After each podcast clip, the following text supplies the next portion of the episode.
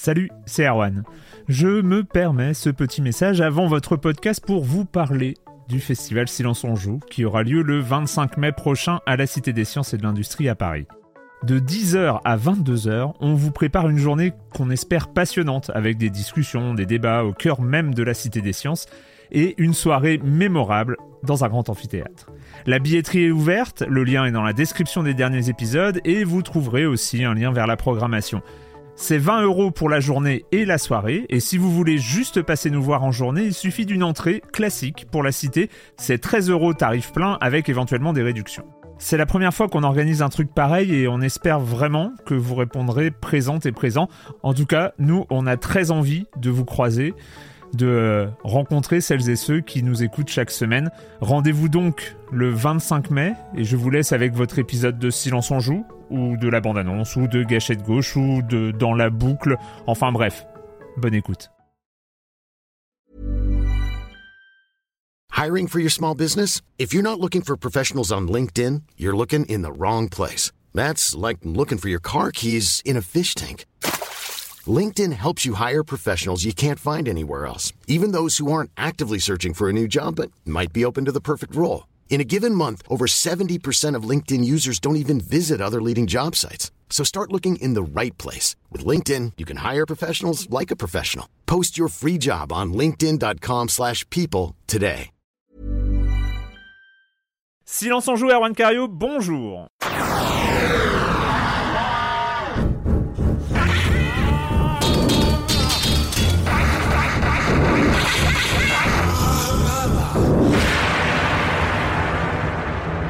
Au programme cette semaine pour ce deuxième épisode de la saison 15 de Silence on joue, euh, on va parler de The Great Ace Attorney Chronicles, de Road 96, de No More Heroes 3 et de NBA 2K22. Bah oui, oui, Ah, on est, on début, est. on est, ouais, on est en début d'année, on est au début de saison.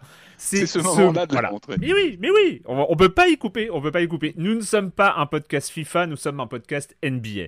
C'est bien connu, euh, vous êtes habitués, vous commencez à connaître. Euh, le reste du programme, vous connaissez, des news, le com des com, la chronique jeu de société de Jérémy Kletskin. Et je commence évidemment en accueillant trois de mes chroniqueurs favoris. Patrick Helio, bonjour Patrick. Bonjour Erwan, bonjour à tous. Comment ça va depuis Bah, la semaine va, dernière. Content Mais de vous retrouver. On a encore des super jeux cette semaine. euh, c'est chouette. Mais oui, et là, alors pour préciser, je ne l'ai pas fait, j'ai donné le nom des jeux. On est encore en rattrapage estival, Ouais. Euh, sauf pour euh, le, le, le, susnommé euh, euh, NBA 2K22, hein, évidemment. Mais pour le reste, nous, nous sommes encore en rattrapage estival. On sera encore en été, rattrapage. On sera encore en rattrapage estival la semaine prochaine, notamment avec euh, Life is Strange True Color euh, qu'on abordera et euh, qui, est- bon, qui est aussi un jeu de la rentrée. Mais, euh, mais voilà, on va, très on va comme narratif ça. hein, quand on y pense. euh, C'est ça. Il y a eu beaucoup de jeux euh, ouais, Beaucoup basés sur des histoires cet été. Beaucoup d'histoires. Corentin, Corentin Benoît Gonin de West France. Bonjour Corentin. Salut Erwan C'est ta rentrée. Ouais, c'est ma rentrée, mais euh, j'ai été studieux, j'ai bien écouté l'émission, euh, j'étais très content de vous réentendre aussi euh, depuis ma place d'auditeur. Et, et comment ça s'est passé ton été hein? Il, faut, il faut que je demande des nouvelles parce qu'on s'est pas vu depuis longtemps. Bah ouais, bah écoute, j'ai enfin, j'en ai enfin terminé avec Spelunky 2, donc on peut dire que je viens de libérer oui, un vrai. pan de ma vie. Je, ça y est, j'en ai terminé, j'ai accompli quelque chose, c'est chouette. C'est un peu mon, mon mont céleste à moi, tu vois, euh, c'était le, le, le 7,99 dans Spelunky 2. Parce que ça, ça a duré un an en fait. Ça a duré à peu près un an, ouais. Un Ouais. peu moins en vrai parce que j'ai eu le jeu sur PC, euh, donc ça, est sorti un peu plus tard. Mais euh, ouais, ouais, c'était, c'était- c'est le, truc le plus difficile que j'ai fait en termes de jeux vidéo de ma vie. Et euh, ah, j'ai du temps libre, Erwan. Et heureusement, parce que je sais pas comment j'aurais fait avec le- le- la quantité de jeux qui sortent. C'était terrible. Mais sur la fin, ouais, c'était tous les soirs, tous les soirs. Un peu comme toi avec, euh, Slay- avec Slay the Spire. hein. La même Ouais. obsession. C'est terrible. Ouais. Faut pas être obsédé comme ça. Soyez pas obsédé par les jeux vidéo, hein, ça rend violent. Non, franchement. Mais, ça- et- mais non, mais surtout, surtout, il y, y a cet aspect de, de libération. Alors, après, moi, c'est vrai que sur les rogues ou ce, ce genre de choses, en fait, ma libération, elle arrive par une sorte de, de passage de relais à un autre jeu, à une autre addiction et tout ça, parce que c'est vrai qu'il n'y a pas de fin. Alors, Spelunky 2, toi, tu as, as réussi sur ce boss euh, final. Enfin, ça s'appelle comment? C'est quoi la- le dernier niveau de Spelunky 2 C'est là, on appelle ça la special ending ou la 799 où en gros faut finir euh, 94 niveaux après avoir terminé le, le vrai boss du jeu. Mais Ça dure, euh, ça a- pour moi, ça a duré 3h30. Ah ouais, quand même. Et est-ce que tu en 3h30 as vraiment, mourir. Tu en as vraiment fini ou c'est, Bah, tu fais juste une pause jouer, de deux mais en fait, je l'ai joué de manière détendue là, vu que le jeu est sorti Hmm. sur Switch. Il Moi, y a pas mal de gens autour de moi qui ont chopé le jeu, donc on va pouvoir faire du crossplay, on va pouvoir euh, faire du multi. Je vais arrêter de prendre ce jeu au sérieux, ça va être chouette en fait. Je vais enfin me détendre sur Spanky. Je vais enfin prendre du plaisir sur ce jeu parce que je- j'en ai assez, j'en ai assez l'être vénère. Ah oui. Non, Ouais, non, mais euh, non, c'est cool. Il y a des modes aussi que j'ai envie d'essayer. Il y a un mode euh, randomizer, tout ça. Enfin, ce jeu a été une obsession. C'est rare. Les jeux m'obsèdent pas en général, mais Mm. là, vraiment, c'était. euh, Enfin, de toute façon, Spelunky 1 m'avait déjà obsédé à l'époque. D'ailleurs, je suis retourné sur Spelunky 1 qui est d'une facilité déconcertante. Ouais. Et euh, Ah. le 2. euh, Non, mais. à- à- après- Enfin, Spelunky 2 m'a vraiment poussé dans mes retranchements en termes de, de- de discipline et tout ça. Et j'ai j'ai rarement eu des expériences vidéoludiques comme ça. euh, D'habitude, je, je lâche avant, mais pas avec ce jeu-là. Donc, c'est c'est suffisamment rare pour euh, dans ma vie euh, de, de vidéoludique pour être noté quoi donc c'est euh, ouais ça a été quelque chose je m'en souviendrai longtemps de ce Spelunky 2 je pense Ah mais j'ai oublié d'en parler la semaine dernière. Moi, je- je- je- je- je- je- cet été, je suis retombé dans Hades, par exemple, parce qu'il Ouais, est ouais, sorti bah. sur Xbox. Et donc j'ai repris Hades au début. Euh, et bah j'ai j'ai j'ai été beaucoup plus vite que la première fois. Euh, C'est enfin tu vois j'aurais euh, j'ai tué Hades en, en 5 ou 6 runs. euh, C'est Oh, non, non, Ah, quand même. Poil, comme Ah il Mais ouais. non, mais, Ouais, quand- le non, mais jeu. c'est- c'est- c'était c'était euh, un changement. Enfin bon après j'avais beaucoup joué avant hein, quand même. hein, j'avais un petit peu de un petit peu d'expérience. Bref, euh, Marius Chapuis aussi hein, quand même pour euh, terminer euh, ce petit tour de table introductif. Euh, Comment ça va Salut. Marius? Bah écoute, ça va, ça va, tranquillement. Tranquillement. Euh, je te demande pas comment s'est passée la semaine, tout ça. Ça, a été. Studieuse. Oui. Euh, on va commencer, on va commencer bah, avec toi, Patrick, avec, euh, Ouais, bah, quelques, nouvelles. quelques news, euh, quelques mauvaises nouvelles de, de cette semaine passée. Bah ouais, quelques nécros. Malheureusement, je vais être l'oiseau de mauvais augure ce matin, mais il faut, il faut rendre hommage aux, aux personnes du secteur qui ont, bah, qui ont marqué l'évolution du jeu vidéo par leurs inventions, par leurs créations. Et cette semaine, on on a appris la disparition d'un vraiment d'un socle de la micro-informatique euh, en Europe. On a appris la disparition de Clive Sinclair à l'âge de 81 ans. Euh, alors Clive Sinclair, c'est une sommité en Angleterre. C'est vraiment une sommité. C'est moi, j'ai toujours eu l'image d'un inventeur geek euh, Mm. avec ce monsieur, une sorte de géo trouve tout de la micro euh, en Angleterre. C'est vraiment une personnalité parce que il a largement largement contribué à la démocratisation de la micro-informatique tout simplement et donc par extension de toute une euh, toute une branche du jeu vidéo. C'est vraiment important, c'est une, vraiment une personnalité des années 80. Euh, alors qui est Clive Sinclair un- voilà, Pour le résumer en quelques mots, comme ça c'est un peu difficile, mais il a commencé, je crois, dans la, dans la presse, il a été inventeur, il a commencé par fabriquer des, des, des radios miniatures, euh, de la télé miniature, avec, avec une première boîte qui s'appelait Sinclair euh, Radionix.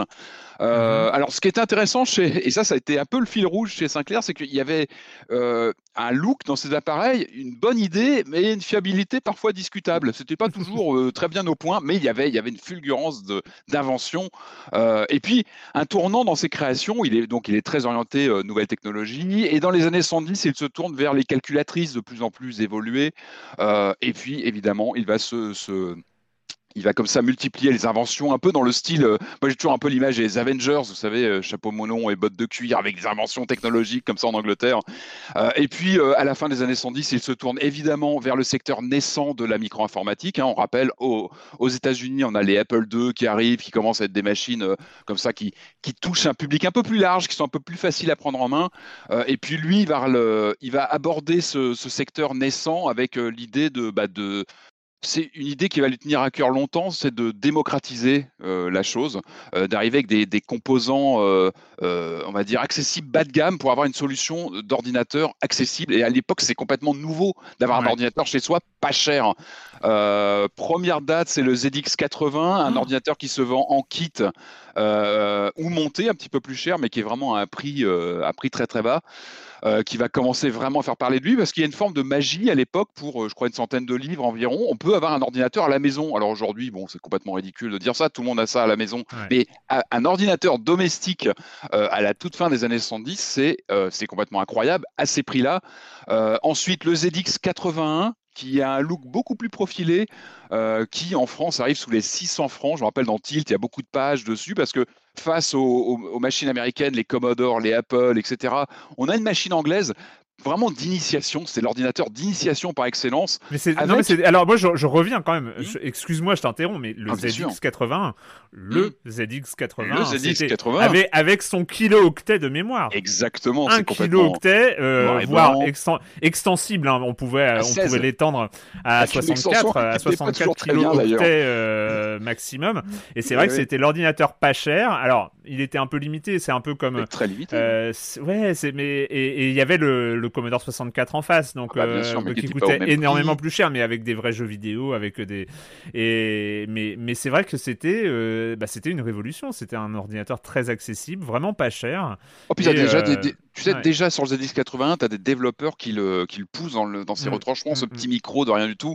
Il y a le, un des premiers jeux en vue subjective dans un, dans un, dans un, comment dans un labyrinthe avec un dinosaure qui vous poursuit. C'est développé avec très très peu de, de puissance de calcul, mais ça fonctionne avec des caractères ridicules à l'écran mais il y a une magie. En fait, on découvre à l'époque vraiment cette informatique, cette micro-informatique qui arrive pour, qui devient accessible dans le salon parce que en général, on branche, on branche euh, ces micros-là sur la télé. Bon, voilà, il n'y a pas toujours un rendu hallucinant, mais le ZX81, il a un look profilé et euh, c'est le designer regretté, lui aussi, Rick Dickinson, qui le signe. Et lui, il va aussi avoir une importance euh, chez Sinclair parce que tu sais, il signe ce look profilé des machines Sinclair noires avec un look voilà assez, assez qu'on reconnaît assez, assez vite. évidemment, la consécration, c'est quelques, quelques mois plus tard. Il devait s'appeler, je crois, le ZX83. Il va finalement s'appeler le ZX Spectrum. Et lui, c'est vraiment c'est l'ordinateur vedette chez Sinclair. Euh, c'est la machine qui est en couleur, en haute résolution pour l'époque. Euh, en fait, le ZX Spectrum, il est pareil, je crois qu'il est dans les 120 livres, ce qui est, qui est, vraiment très peu cher pour une machine de, de ce genre-là. Il capte, il capte une technologie, il capte une tendance. Euh, je crois qu'il va se vendre au final à 5 millions d'exemplaires, un truc enfin, c'est vraiment colossal. C'est un, pour moi, c'est un vrai micro générationnel et on le ressent. Je sais pas si ça vous est arrivé en, en, côtoyant un peu les gens dans, dans le secteur, le nombre de développeurs, notamment anglais ou même parfois français, qui ont commencé sur un ZX Spectrum, c'est incroyable. C'est la machine de la démocratisation. Il y a beaucoup de gens qui commencent à coder sur cette bécane, euh, qui vaut ce qu'elle vaut. Hein. Elle n'est pas parfaite, elle a une fiabilité parfois regrettable, elle a un clavier, les premières, les premières séries sont pas terribles, mais encore une fois, c'est de la démocratisation.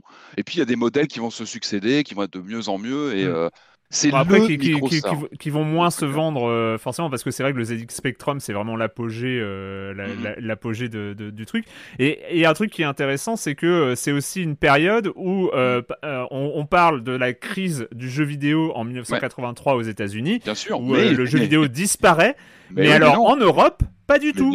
Parce qu'en Europe, eh ben, en Europe, il y a ZX. On a la micro. Euh, voilà, on a la micro en Europe avec avec une vraie un vrai intérêt et notamment grâce euh, grâce à Sinclair euh, qui mm. avec cette démocratisation des ordinateurs personnels, eh ben finalement le jeu vidéo en Europe mm. lui passe par la micro dans, au, au début des années 80, dans ces mm. années 83, 84, 85.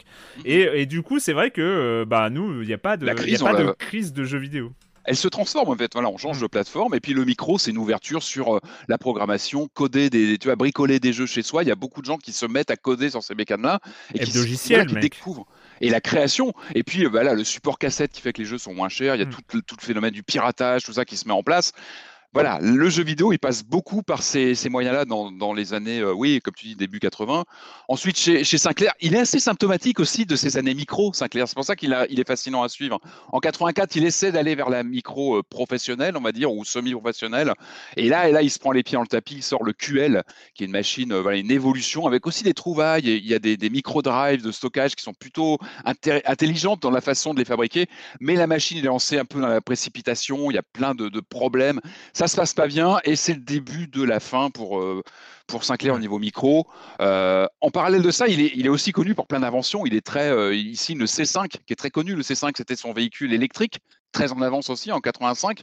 On, voilà, on, connaît le, look de cette machine voilà, il, fabrique, il invente beaucoup de choses. Et puis, euh, là aussi, c'est symptomatique de ces années de concentration qui débutent. En 86, il est racheté par Amstrad, euh, Alan Sugar, donc, qui, euh, qui a lancé Amstrad. Qui, c'est intéressant d'ailleurs, à hein, la rencontre des deux, parce que d'un côté, on a donc Sinclair l'inventeur, de l'autre, on a Alan Sugar d'Amstrad, qui lui est un fin commerçant, fin commercial, qui lui rachète du coup l'activité micro-informatique et qui va conserver comme ça le Spectrum, le recarrosser, etc. Mais c'est aussi en 86 un changement de paradigme dans l'industrie. On voit que voilà, les, les, forces en, en, présence se, se, rachètent, commencent à se réunir. Euh, donc voilà, la, page micro, on va dire, de, de, Sinclair va se, va se terminer en ce moment-là, mais en tout cas, il laisse là une trace pendant très très hmm. longtemps. Euh, c'est vrai qu'à sa disparition, il a été unanimement salué pour. Euh, bah, il était anobli, ce monsieur, en 83 quand même. C'est un vrai bastion de la culture en Angleterre, un vrai symbole de la micro, une fierté, je crois aussi pour les Anglais d'avoir eu ce, ce, ce, ce, personnage dans leur histoire. on peut aller voir sur, il y a un, un, un téléfilm de la BBC qui peut être intéressant à voir pour un peu se familiariser. Euh, ça s'appelle Micromen. C'est dispo sur YouTube. On peut aller voir si voilà, il d'être en sous-titrage euh, en anglais. Alors l'acteur qui joue Sinclair surjoue un peu des masses. Mais ça peut permettre de voir un petit peu l'ambiance, notamment la compétition avec Acorn, euh, des anciens employés de, Sinclair. Allez, j'enchaîne. Une... Ouais, une autre disparition? Malheureusement, euh, si je vous dis Mike McGinty, ça va pas forcément vous parler, mais si je vous dis la jaquette de Street Fighter 2 Turbo euh, en, version européenne, si je vous dis la, jaquette de Street of Rage 2, si je vous dis euh, les jaquettes de certains Leisure Suite Larry ou de Kid Caméléon, bah, vous allez me dire non je sais pas qui c'est bah, je vais vous dire c'est lui. Et voilà il a disparu il a disparu aussi il y a quelques jours. Malheureusement on a appris ça je crois par un communiqué de son fils. Moi je connaissais pas le le personnage en lui-même, c'est vrai que je l'ai découvert là lors de l'annonce de sa disparition, et je me suis rendu compte que j'avais énormément de jeux dans ma collection avec sa griffe.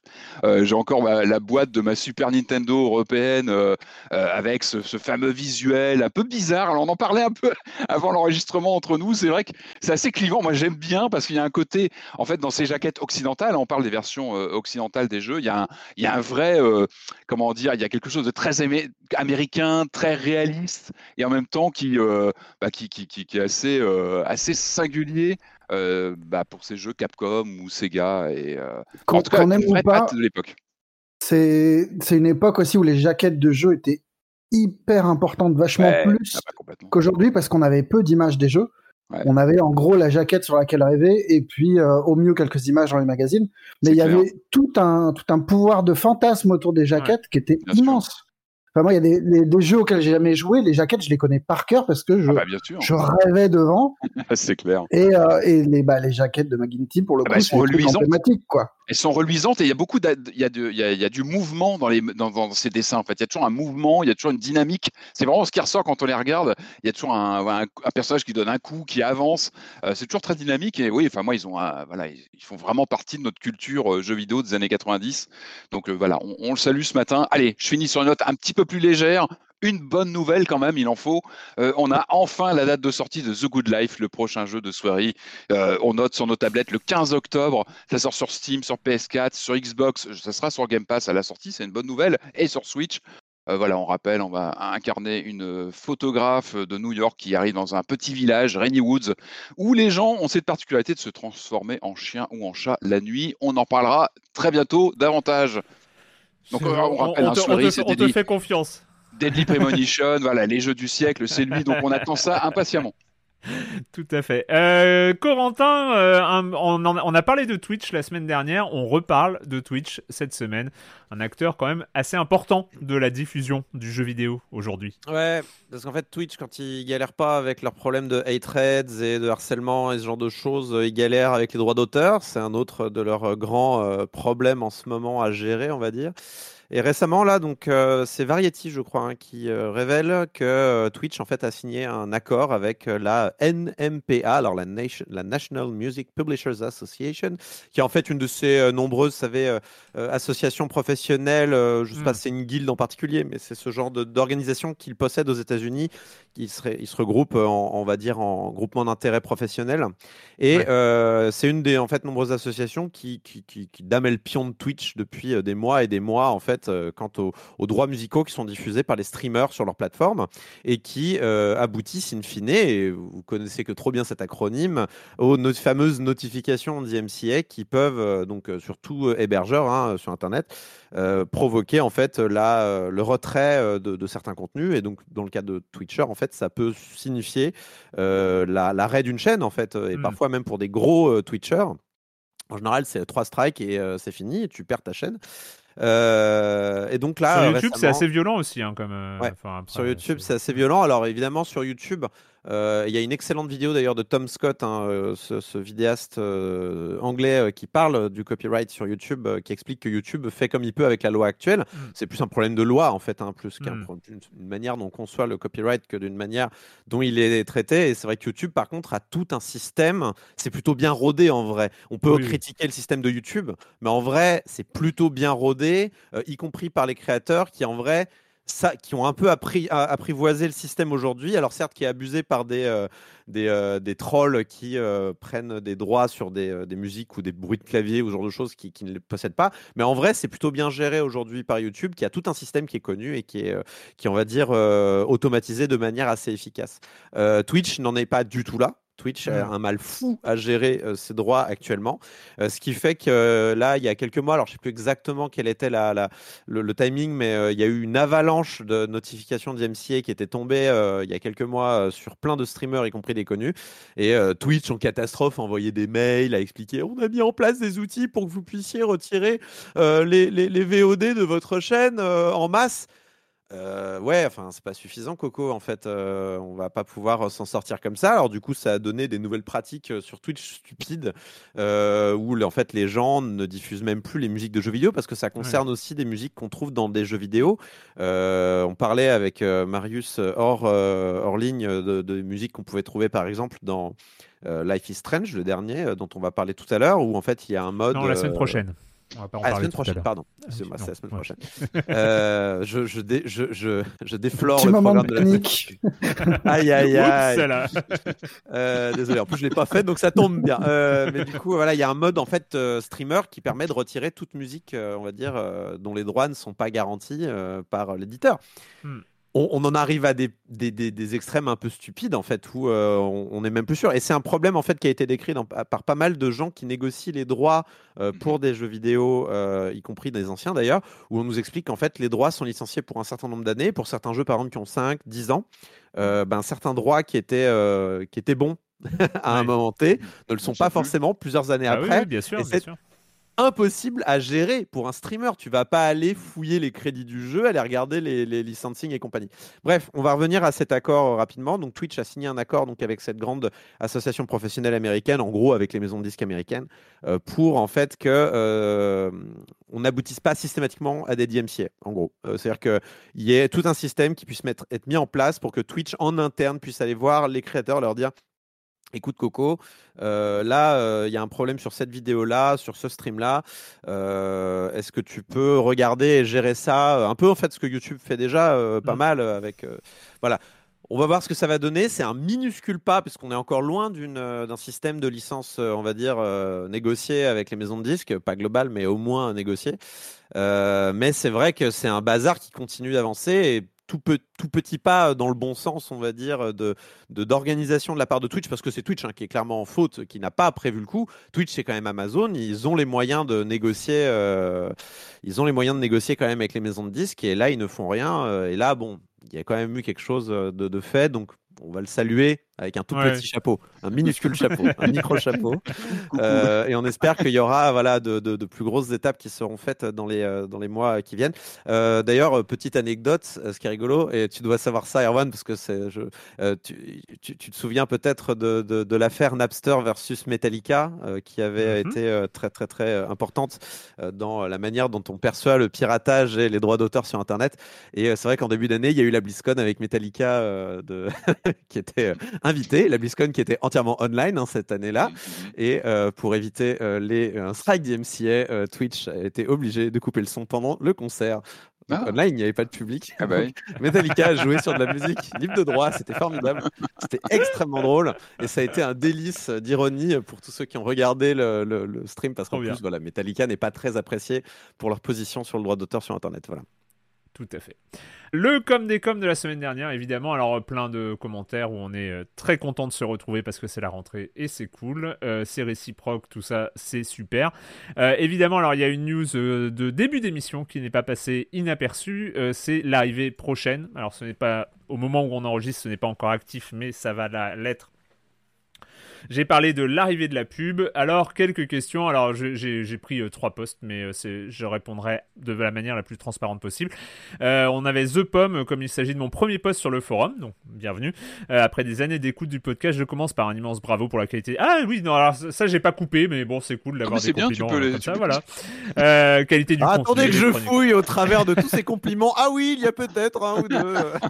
mon, mon, mon, sujet, mon sujet porte sur la publicité. J'avoue avoir été longtemps surpris qu'un tel podcast ne bénéficie d'aucune source de monétisation. Je comprends donc tout à fait le choix d'y intégrer de la pub. Euh, toutefois, je regrette amèrement qu'une alternative ne soit pas proposée pour ceux qui, comme moi, euh, souhaitent à la fois soutenir les contenus de qualité et ne pas être importunés par la pub publicité, la mise en place d'un flux privé sur une plateforme de type Patreon ou autre est-elle prévue? En tout cas, je le souhaite de tout cœur. Euh, oh yo-yo, la question de la pub m'amène à une autre interrogation. Peut-être pourras-tu y répondre, Erwan. À quoi sert ton financement? Achat de matériel, de logiciels pour la production de podcasts, ça de jeux pour les tests, frais d'hébergement, diffusion des épisodes, rémunération. Bon, à quoi ça sert? Grosso modo, euh, la pub va-t-elle permettre de financer des ajouts, améliorations, projets liés au podcast qui ne pouvaient pas se faire faute de budget? Et euh, qui nous dit la pub au début à la fin des podcasts, pourquoi pas, mais en milieu d'émission. Je trouve que c'est une mauvaise idée, cela casse le flot de l'émission et c'est agaçant pour les auditeurs. On ne sait jamais quand ça va arriver. N'aurait-il pas, euh, pas été plus judicieux ou intéressant financièrement de faire un Tipeee ou un Patreon? Euh, Cela a très bien marché pour Patrick Béja, qu'on salue au passage. Et je suis convaincu euh, que bon nombre d'auditeurs fidèles de Science on Joue seraient prêts à soutenir le podcast. Voilà, bon, il y a, d'autres interventions euh, sur le sujet. Euh, juste, alors voilà, à quoi sert les sous? À quoi sert les sous? Alors c'est vrai que pendant 14 ans, le Silence on joue n'a rien rapporté euh, à Libération, sauf une image de marque formidable dans le milieu du jeu vidéo, ce qui n'est pas à, négliger quand même. Mais, euh, pour le coup, euh, voilà, alors il y a des coup, euh, parce que bah, Marius et moi, on est salariés de Libération, donc le temps qu'on passe euh, sur, euh, sur Silence on Joue est rémunéré, et les chroniqueurs, depuis quelques années déjà, sont, sont payés en pige. Voilà, donc il y a, voilà, c'est un podcast professionnel au niveau financier, les gens sont rémunérés, les gens qui parlent dans leur micro sont rémunérés. ce qui amène à un deuxième point, c'est bah, pourquoi c'était gratuit avant, enfin pourquoi c'était sans pub et gratuit avant. C'est parce que bah, voilà, les, les trucs prennent du temps. Euh, le projet, la réflexion autour de. Je déteste ce mot monétisation. Je vous jure, je pense que c'est un des mots du vocabulaire que je déteste le plus. Mais on va. voilà, le, côté de rapport, que Silence on joue rapporte des sous, c'est une réflexion qui date depuis quelques temps déjà. Alors, euh, bah, il y a eu le temps de trouver des idées, de chercher des pistes. Euh, alors, évidemment, le côté. on va dire financement volontaire de la part des auditeurs type Patreon, Tipeee, euh, bah, je l'ai vite écarté parce que c'est vrai que ça marche hein, et ça marche comme on l'a vu hein, sur Patrick Béja avec ses excellents podcasts, bah, il arrive à le financer via ces systèmes-là et c'est super. Sauf que ça marche avec des individus. Moi, je n'imagine pas, en tout cas c'était ma réflexion, je n'imagine pas ouvrir un Patreon pour Libération, parce que c'est Libération finalement qui produit le, podcast Silence on Joue, c'est pas moi en mon nom. Euh, donc euh, je m'imagine pas ouvrir un Tipeee ou un Patreon où les gens vont euh, de leur plein gré, comme ça par pure gentillesse, donner 5 euros par mois à Libé. Enfin, ça me, ça me semble pas être une solution de soutien. Alors, ce, qui est, faisable hein, par ailleurs, vous pouvez vous abonner à Libé. Voilà, alors. tu, tu, me spoil la suite de mon. De, mon... Non, non, alors ce que je voulais dire, c'est que j'ai aussi pensé, parce que c'était à ces réflexions-là, à faire, euh, pas forcément à passer Silence on joue dans son intégralité réservé aux abonnés Libération, mais peut-être essayer de, de, proposer un contenu euh, premium euh, de Silence on joue, c'est-à-dire des émissions spéciales qui seraient, elles, réservées aux abonnés de Libération, pour dire aux auditeurs historiques de Silence on joue, si vous voulez nous soutenir, abonnez-vous à Libération, blablabla. Bla bla. Bref, tout ça, c'est pas parce que... Je... Microtransactions. Ouais, euh, tout ça, ça s'est pas fait parce que un techniquement c'est hyper relou parce qu'on peut pas euh, notamment utiliser la, la, base de la technologie des podcasts qui est le flux RSS, donc l'abonnement dans les applis type Apple Podcast, euh, Podcast Addict et, ce genre de choses. À partir du moment où on, met ça derrière un paywall, et eh ben on sort de tout l'écosystème podcast. Ou alors, euh, j'allais dire pire, non, mais euh, on peut aussi euh, faire un partenariat avec Spotify pour que le podcast il soit uniquement sur Spotify. Et Spotify, ils mettent plein d'argent sur la table en ce moment pour, pour ce genre de choses. Mais à ce moment-là, on sort de l'écosystème des podcasts, qui moi, un écosystème que, que j'aime beaucoup. bref, tout ça pour dire que la pub arrive dans cette situation où moi, dans la situation de podcast produit par Libération, j'ai pas de système de financement un peu sur le don volontaire, qui me semble être le système le plus sain euh, autour, du podcast aujourd'hui. Mais dans le cadre d'un podcast produit par euh, un, une boîte professionnelle, enfin une, entreprise euh, comme Libé, ça me semble pas, pas, pas, pas, super. Donc voilà, il y a cette la nature hybride, c'est la nature un peu hybride de, de, à la fois le l'objet éditorial qui est quand même très lié à Libération et d'un autre côté lié à une technologie qui est très ouverte. Enfin, c'est c'est un peu le entre deux chaises quoi. Et, et avec en plus là-dessus, mais je vais pas du tout rentrer dans la cuisine interne, mais c'est vrai que euh, le podcast a 15 ans et est né à une époque où euh, Libération avait investi les contenus audio euh, sur, sur Internet, il y a 15 ans, en 2007. Mais c'est sur le sur les entreprises de médias, bah, les projets ils vont, ils viennent, tout ça. Libération, euh, pas Libération, mais Silence en joue a continué malgré le fait que Libération ait arrêté de, d'en faire un projet euh, un peu de développement. Ça va pendant des années Silence en joue. Et, bon, il y avait écran.fr le podcast qui ont euh, qui ont comme particularité d'être géré par moi, mais c'est voilà, c'est qui ont continué pendant quelques années. Mais c'est c'est un peu un, ovni, c'est-à-dire on fait pas partie, en, tout cas on n'a pas fait partie pendant longtemps de de, de, de projets stratégique pour l'IB. Donc euh, il y avait ce côté-là où c'était difficile de rentrer dans un type de financement. Euh, chapeau à toi, Erwan, parce que si, voilà, si le podcast continue et a cette longévité, c'est aussi parce que tu travailles beaucoup dessus, parce que tu t'investis énormément. il faut le dire. J'adore ça, mais c'est, euh, mais voilà, parce que c'est aussi, voilà, c'est un, un, truc personnel et j'adore ça et ça marche. Et aussi parce qu'il y a des auditeurs, tu vois, enfin, et des auditrices. C'est pour ça qu'il y a, il y a quelque, il y a quelque chose de, de, de très vertueux là-dedans. Et bref, on arrive à ce moment où, après deux ans de pandémie, qui ont retardé tous les trucs de monétisation, il y a un moment où c'est vrai que vu que ça coûte des sous de faire ce podcast, quand euh, je vais voir ma direction et que je lui dis, bon, bah, est-ce qu'on part sur une nouvelle saison? Parce que moi, je veux partir sur une nouvelle saison, mais ça coûte des sous. C'est vrai que ça simplifie la discussion d'avoir quelque chose qui rapporte des sous en face. Voilà, c'est juste, c'est euh, c'est classique. Après, euh, dernier point, euh, parce que je vais pas en... Voilà, c'est trop long, je suis désolé pour c'est trop long, mais dernier point sur ce côté, le mid-roll, donc la pub au milieu du podcast. Euh, avoir trois spots de pub par podcast, ça permet de bah, multiplier par trois le nombre de spots de pub et multiplier par trois les, les, trucs de financement. Euh, un podcast, il y aura une annonce avant, après, pendant. Euh, après, c'est de l'expérimentation pour l'instant. Voilà, on lance le truc, on lance le truc bah, en discutant avec les gens d'Acast, notre hébergeur, qui, ont, qui sont euh, et là, je dis vraiment d'une euh, manière humaine, qui sont adorables, qui soutiennent le podcast, qui sont euh, très, enfin voilà, ils, vraiment ils nous aident dans, cette démarche. Et voilà, ils nous conseillent ça pour l'instant. Moi, je, suis partant. Et c'est vrai que bah, le fait de passer trois spots par émission, ça permet voilà d'être vaguement enfin à l'équilibre euh, mais même si ça veut rien dire parce que c'est voilà il y, a plein de coûts induits euh, machin enfin bref. Euh, encore une fois c'est beaucoup trop long. Je suis désolé mais j'avais des, thèmes à aborder. Dernier point est-ce que ça permet de financer des améliorations des projets des ajouts? Moi je vous ai parlé de cette volonté de faire des entretiens en plus des hors série qui viendraient compléter un peu les, les silences en joue d'actualité effectivement c'est des projets qui prennent du temps donc euh, voilà, un dernier point, est-ce qu'il y aura des tentatives autour j'en ai parlé, mais des, de, trucs qui ressemblent plus à de, comment dire, de la participation volontaire des internautes. Oui, ça, on réfléchit aussi à ça. Alors après, est-ce que ça peut cohabiter avec le modèle publicitaire? Bon, il y a plein de questions autour de ça. Bref, euh, tout ça, et je terminerai à dire que euh, je suis pas un accro à la pub. Euh, c'est pas par par plaisir en me disant oh ça va crédibiliser notre podcast d'avoir des campagnes de pub avant, après, pendant. Non, c'est pas ça. C'est voilà, purement pragmatique à l'heure à l'heure d'aujourd'hui. Après voilà, c'est pas encore lancé, on teste le truc. Si c'est vrai, s'il y a des choses vraiment insupportables qui passent pas et tout ça, on y réfléchira, on réfléchira à tout ça. Voilà. Mais euh, merci de votre compréhension. C'est que ça fait 15 ans qu'on est ensemble, que vous, nous écoutez pour certains et certaines. Euh, voilà, on teste des trucs et tout ça. J'ai fait beaucoup trop long, désolé. Le but du jeu, c'est de parler de jeux vidéo. C'est le moment, donc, de parler de l'actualité du jeu vidéo. Et on va commencer, on va commencer avec une série mythique euh, qui revient dans une sorte de spin-off, euh, mais on va en parler plus précisément en, après. Ça, c'est euh, évidemment The Great Ace Attorney Chronicles qui arrive sur PC et Switch. Et là, bim pub.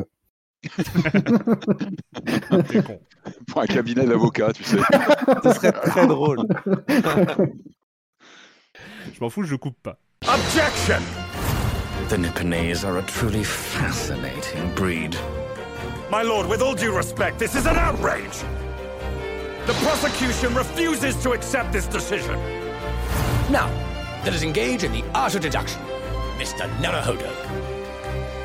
So everyone, let us begin. Pollock Sholmes is proud to present his logic and reasoning spectacular. The Great Ace Attorney Chronicles, euh, donc euh, qui est un spin-off de la grande série Phoenix Wright. Alors je vais je vais mal prononcer parce que il y a une histoire. Phoenix Wright, c'est une série qui, de, qui remonte à 2001 à la GBA euh, Game Boy Advance, hein, qui était où il y avait trois épisodes qui étaient sortis au Japon. Et j'ai peur de, de, mal prononcer le nom en japonais. Donc je me tourne vers toi, Corentin. Comment est-ce qu'on prononçait les Gyakuten Saiban, c'est ça? Les Gyakuten Saiban, ouais les Gyakuten Saiban. Donc trois épisodes, c'était les trois premiers Phoenix Wright, donc 2001, 2002, 2004 sur GBA, qui arrivent en Europe euh, en 2005, 2006 et 2007 avec euh, Phoenix Wright, donc Ace Attorney, euh, Justice for All et Trials and Tribulation. Donc en, trois ans, ces trois numéros a été porté sur DS. Après des spin-offs, après il y a les, les trois Apollo Justice, donc qui sont le premier spin-off de Phoenix Wright, et puis et puis euh, c'est ce, ce côté un peu historique qui euh, nous emmène euh, au début du XXe siècle, fin du XIXe, début XXe. Euh, donc ce Great Ace Attorney, donc qui est le deuxième spin-off, et là qui arrive, qui est sorti si je lis mes notes, hein, qui sont sortis début, enfin 2014, 2015 au 2015 et 2017, les deux. 2015 et 2017 et qui arrive compilé, les deux épisodes compilés en un, euh, qui arrivent sur PC et Switch. Euh, bah, c'est un Phoenix Wright, donc on connaît, si on, si on connaît le principe, on ne va pas être dépaysé. Euh, mais je te laisse la parole, Corentin.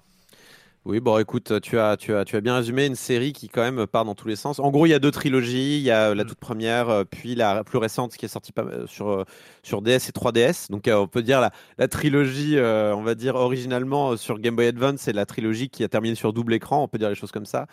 Euh, il y a eu euh, aussi un petit passage euh, avec en, version procureur, parce qu'on joue un avocat de la défense habituellement. Il y a eu aussi deux épisodes où on joue le procureur, et puis il y a eu cet épisode avec Layton, hein, qui a été, on va dire, un tournant dans la saga en termes d'un point de vue direction de, de, la saga, et qui a qui a eu une influence très grosse aussi sur euh, la manière dont euh, on aborde euh, Phoenix Wright par la suite. C'est vrai que ce, Great Ace Attorney Chronicles, ou en tout cas ces deux épisodes qui sont le dernier spin-off en date, on va dire, et qui se déroule donc dans une autre dans une autre ère, euh, on va dire, c'est pas moderne, c'est la fin du 19e, mmh.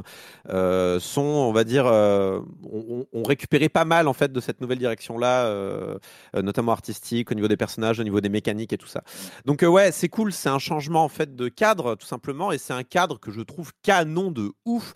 Donc c'est l'ère Meiji c'est l'ère Meiji, donc c'est euh, en fait le moment où le Japon s'ouvre à l'occidentalisation un petit peu, change euh, sa façon de fonctionner, euh, regarde un petit peu à l'extérieur et se dit qu'est-ce qu'on peut améliorer ou qu'est-ce qu'on peut changer, qu'est-ce qu'on peut copier, voilà.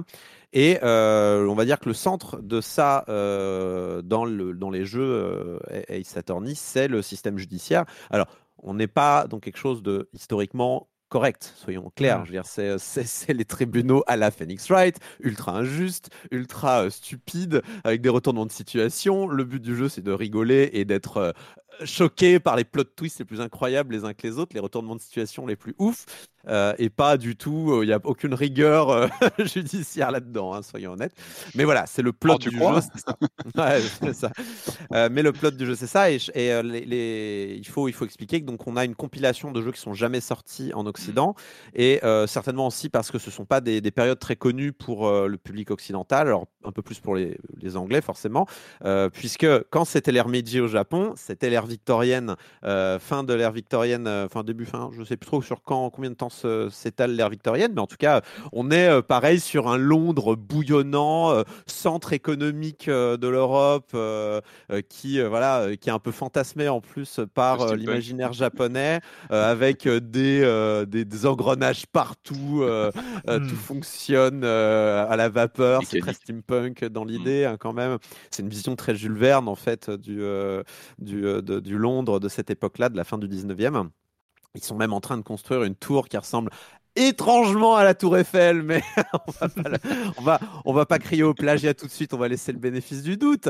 Euh, mais voilà, donc c'est des visions très, euh, très, très romantiques hein, de, de, de, cette période-là et qui sont agréables et qui fonctionnent extrêmement bien avec le, le on va dire le, style graphique choisi par ce euh, Great Ace Attorney Chronicles, qui a été, je pense, alors c'est mon guess, hein, j'ai pas regardé les détails des post-mortem, mais qui a été pensé aussi pour le, l'iOS et Android, donc qui ont été à mon mm. avis assez future-proofés ils ont dû garder les fichiers sources pour pouvoir justement upscaler et que ça rentre bien aujourd'hui.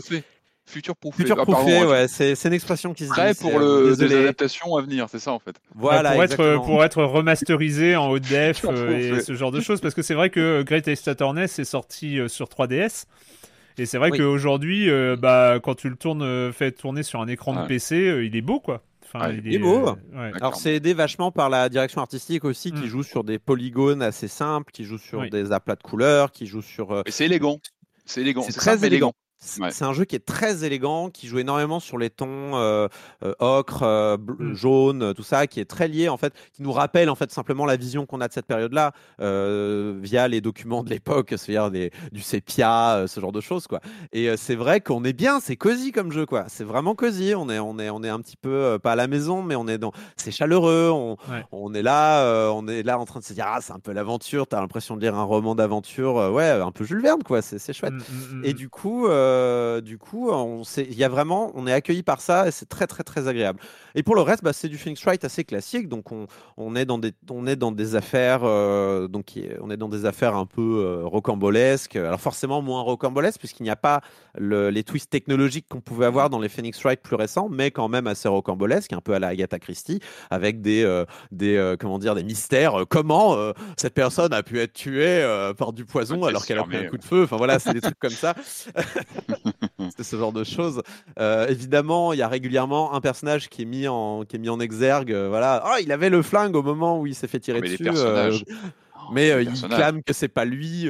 voilà, c'est voilà. Les personnages sont tous plus à la fois abrutis ou machiavéliques les uns que les autres. Mm. et on est dans les procès toujours à devoir en fait, comment dire, mettre en avant des preuves qui rentrent directement en contradiction avec les phrases de témoignage qui mm. sont qui sont qui sont dites. C'est trouver les contradictions quoi. Et c'est c'est toujours fun toujours fun de réfléchir, d'essayer de trouver les choses. C'est écrit de manière incroyable, encore une fois. C'est tout en anglais. En anglais, en anglais, c'est pas traduit en français. Il n'y a pas de traduction, il n'y a pas de sous-titres en français. Alors, une petite note euh, sur l'anglais de ce jeu. J'ai l'habitude des jeux en anglais. Hein. C'est pas, pas quelque chose qui me, mm, mm, c'est pas mm. quelque chose qui me fait peur. J'ai l'habitude des visual novels qui sont rarement traduits parce que pour des raisons économiques, hein, c'est comme pour Silence on jouait les pubs, euh, les, Phoenix Wright ne sont pas traduits parce que c'est pas, c'est trop cher, c'est trop cher par rapport à, ce que ça rapporte. Et de toute façon, c'est un public qui est habitué en fait à lire en anglais, à jouer au, et c'est dommage. Hein. Enfin, je, je, je, dis pas que c'est normal et que ça devrait rester comme ça. J'ai juste que c'est une réalité économique aussi euh, que Capcom a, c'est que euh, voilà, ils préfèrent sortir au moins le jeu internationalement en anglais. Euh, et, au, moins, il sort déjà, c'est déjà ça. Au moins, il sort. Qu'il arrive, qu'il arrive chez nous. Déjà, c'est un, petit miracle. Mais alors, l'anglais, l'anglais de Phoenix Wright là, il est, pas facile. Hein. C'est-à-dire que mm. vous avez le premier chapitre, tout va bien. C'est des Japonais mm. qui parlent anglais, donc ils, parlent normalement, tu vois. Et puis après, on arrive à Londres. et alors là, et alors là, ça commence à sortir les accents, le jargon de l'époque euh, et tout ça. Et Wouh faut s'accrocher. Enfin, moi, il y a des moments où faut, faut fouiller là dans les témoignages de la petite euh, fille de quartier qui a un accent à couper au couteau, euh, qui utilise un jargon incroyable. Euh. Ça pourrait pas être un exercice dans les trucs de, de la traduction, enfin un exercice de traduction ah dans certains cas où vraiment tu te, ouais, tu te grattes la tête. Comment il faut Ouais, c'est pas évident. Hein. C'est vrai que ça peut être un. C'est dur, dur, dur. Et quand il faut comprendre, euh, enfin moi, pour West je l'avais testé et j'ai pris des screenshots au moment où il y a des phrases. Tu fais, oui, qui sont tarabiscotés. Qu'est-ce que tu veux dire? Parle, parle anglais, s'il te plaît. c'est terrible. Mais il parle anglais, c'est juste qu'il parle un anglais un peu vieux, un peu populaire. Non, Non, mais ce que tu dis, c'est important.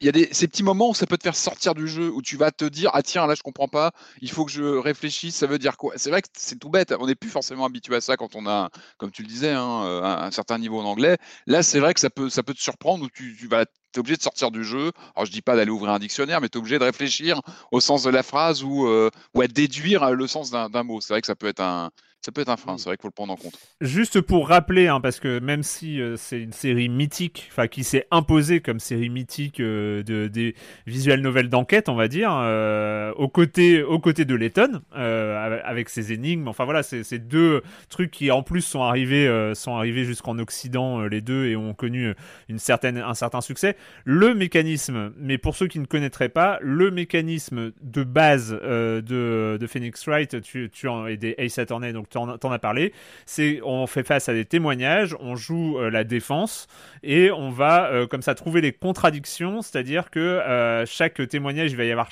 une série de phrases du témoin et qu'on va devoir contredire avec des éléments du dossier, un inventaire, oui, de, preuves, un inventaire de, preuves, en faisant l'interjection euh, mythique euh, de, de, de, la série, Objection, euh, ou, et, et, qui s'accompagne d'une capacité à, à, à, à, demander aux témoins d'approfondir certaines affirmations. Voilà, il y a deux mécaniques de jeu comme ça qui, sachant que si on fait une objection avec, un, avec une preuve comme quoi on dit qu'il y a une contradiction là, mais qu'on a tort. Euh, voilà, on a un certain nombre d'erreurs acceptées euh, par, euh, par procès.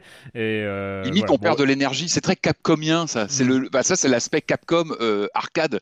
Tout est arcadisé quelque part. On est sur, voilà, sur des. Bah, c'est ça aussi cette série, c'est que y a, y a c'est un peu matinée de point and click. Il y a des séquences aussi de recherche dans les décors pour trouver un objet ou comprendre. Là, il y a des jeux avec les, les, effets un peu 3D où on doit déplacer le regard sur autour d'un élément pour comprendre quelque chose. Mmh, mmh, mmh. Euh, moi, j'ai bien aimé. Il y a des, il y a le, ce fameux personnage là, de Herlock Sholmes. Herlock, Sholmes, évidemment. On, comprend très vite euh, à qui ça renvoie. Euh, il y a des petits ressorts un peu nouveaux avec lui où on doit contredire justement ce que lui il se lance dans des, dans des, dans des, dans des comment dire des théories complètement à la ramasse. C'est le c'est un peu le inspecteur gadget du jeu. Et en fait, nous, on va le contredire. Donc, il sert un petit peu. Il y a ce ressort comique avec lui qui fonctionne plutôt bien. Je trouve que le personnage est ah en couleur. Il prend tout l'écran quand il apparaît. Il parle beaucoup. Même sa gestuelle, elle, est motion capturée, je pense. Il a une gestuelle très en oh emphase. Oh et ça marche oh bien. Non, oh non, c'est pas motion capturé. Ah, c'est sûr que c'est pas motion capturé. J'ai un doute.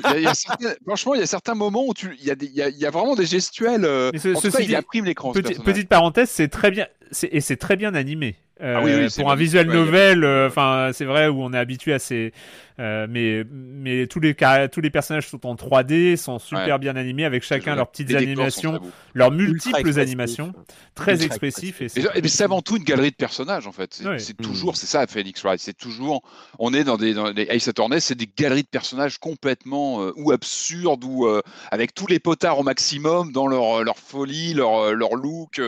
on est toujours sur le fil quoi, entre le le ridicule, le, semi-réaliste, le cartoon. Et euh, bah, c'est une sorte de cocktail très très particulier, hein, euh, je trouve cette série.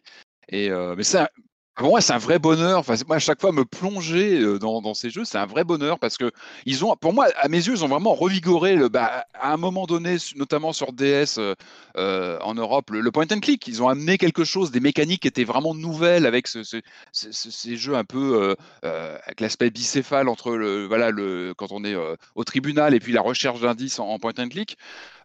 moi, je suis pas forcément un bon testeur de ces jeux-là parce que pour moi, c'est le jeu chill par définition. C'est-à-dire que moi, j'y joue 100% tactile sur ma Switch en, mobile. Euh, je prends mon temps. Euh, c'est vraiment le jeu euh, qu'on a parce qu'il sort qu'en démat, donc on l'a en mmh, démat sur sa mmh, mmh. console. Moi, je vais y jouer de façon très fragmentée. C'est-à-dire qu'il ne faut pas forcément se faire des overdoses de 2, 3, 4 heures de jeu. Moi, j'y joue vraiment comme de façon très épisodique, en fait. Vraiment. En, Quand l'intrigue commence à être vénère, je peux t'assurer que tu es capable de te faire 3-4 heures. Ouais, je sais, des fois tu scotches, mais, mais moi, je, je, te dis ça parce que moi, les épisodes sur 3DS, je vous dis pas combien de temps ça m'a pris pour les finir c'est indécent. Je les ai vraiment écumés sur le très très long terme. C'est des jeux qui m'ont qui m'ont accompagné très longtemps, vraiment très très longtemps. Euh, donc j'y joue en fragmenté et, euh, et, voilà ce côté portable, il est très très beau en, tout cas en portable sur la sur la Switch. puis moi je suis amoureux de je suis amoureux de l'univers du jeu. Je trouve qu'il y a vraiment il y a, il y a, une trouvaille, il y a une élégance, on en a parlé. Et moi plus que ça, même en y rejoignant là, en, quand on découvre un nouveau jeu de la série, c'est un vrai plaisir, encore une fois, parce que euh, quand ils arrivent en Europe, même si c'est pas traduit, comme tu disais, on morfle avec l'anglais, mais c'est pas grave, on se plonge dans l'univers. Moi, il y a un vrai plaisir. Euh, euh, déjà, il y a une sorte de grammaire sonore. Moi, j'adore ces ponctuations, cette mm. linguistique presque qui naît dans ces jeux avec les, interjections. On en parlait au tribunal, mais même en dehors de l'aspect euh, tribunal, même lors des enquêtes, un simple dialogue, il, y a des, effusions de, de, d'effets sonores, de, et je trouve ça brillant. C'est-à-dire que il y a, y a, je sais pas comment expliquer ce sont, là, j'ai vu les critiques, c'est vrai qu'on parle, je crois, d'une cinquantaine d'heures. Enfin, moi, moi il va me prendre 5 ans. Il va me prendre 5 ans. Et c'est génial. Et je suis ravi. Euh, mais, en, mais, fait, en euh fait, pour, pour, juste pour préciser, euh, c'est un, une compilation de deux jeux. Donc, il y a 10 affaires. Normalement, un Phoenix Wright, c'est 5, 6 affaires mmh. grand max, et encore quand tu as 6 affaires, tu en as une toute petite. Là, il y en a 10 parce qu'il y a deux jeux regroupés dans une seule compilation. C'est long, j'ai toujours, toujours pas fini, personnellement. J'adore ce jeu, mais je n'ai juste pas eu le temps de le finir. Et c'est très très long. Il, faut être, il faut être au courant. Alors après, l'avantage, c'est que c'est euh, compartimenté en, en, 10 affaires, justement, et donc on peut, on peut le picorer, ce jeu-là. Des chapitres, en plus, c'est chapitré à chaque fois, donc on peut vraiment s'arrêter comme ça à volonté. Moi, c'est marrant en voyant les. C'est vrai qu'une critique qui revient souvent quand on regarde un peu les reviews, etc., c'est le côté un peu soporifique. Parce que c'est vrai que c'est très verbeux, c'est verbeux en anglais c'est pas évident.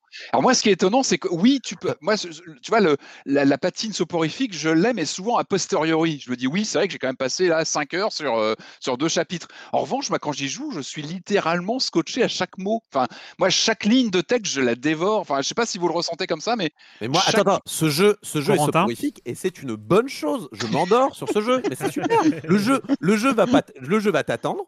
C'est un jeu super pour s'endormir mmh. devant. vous avez besoin de quoi? C'est ce jeu pour se détendre. Avec ce jeu-là, vous vous détendez. Le jeu est vraiment passionnant. Enfin, c'est comme lire un bouquin, quoi. C'est comme. Ouais, c'est bizarre de reprocher à un Phoenix Wright d'être verbeux, quoi. C'est. Bah oui, voilà. C'est comme un bouquin qui aurait trop de mots, quoi. Ça n'a aucun sens.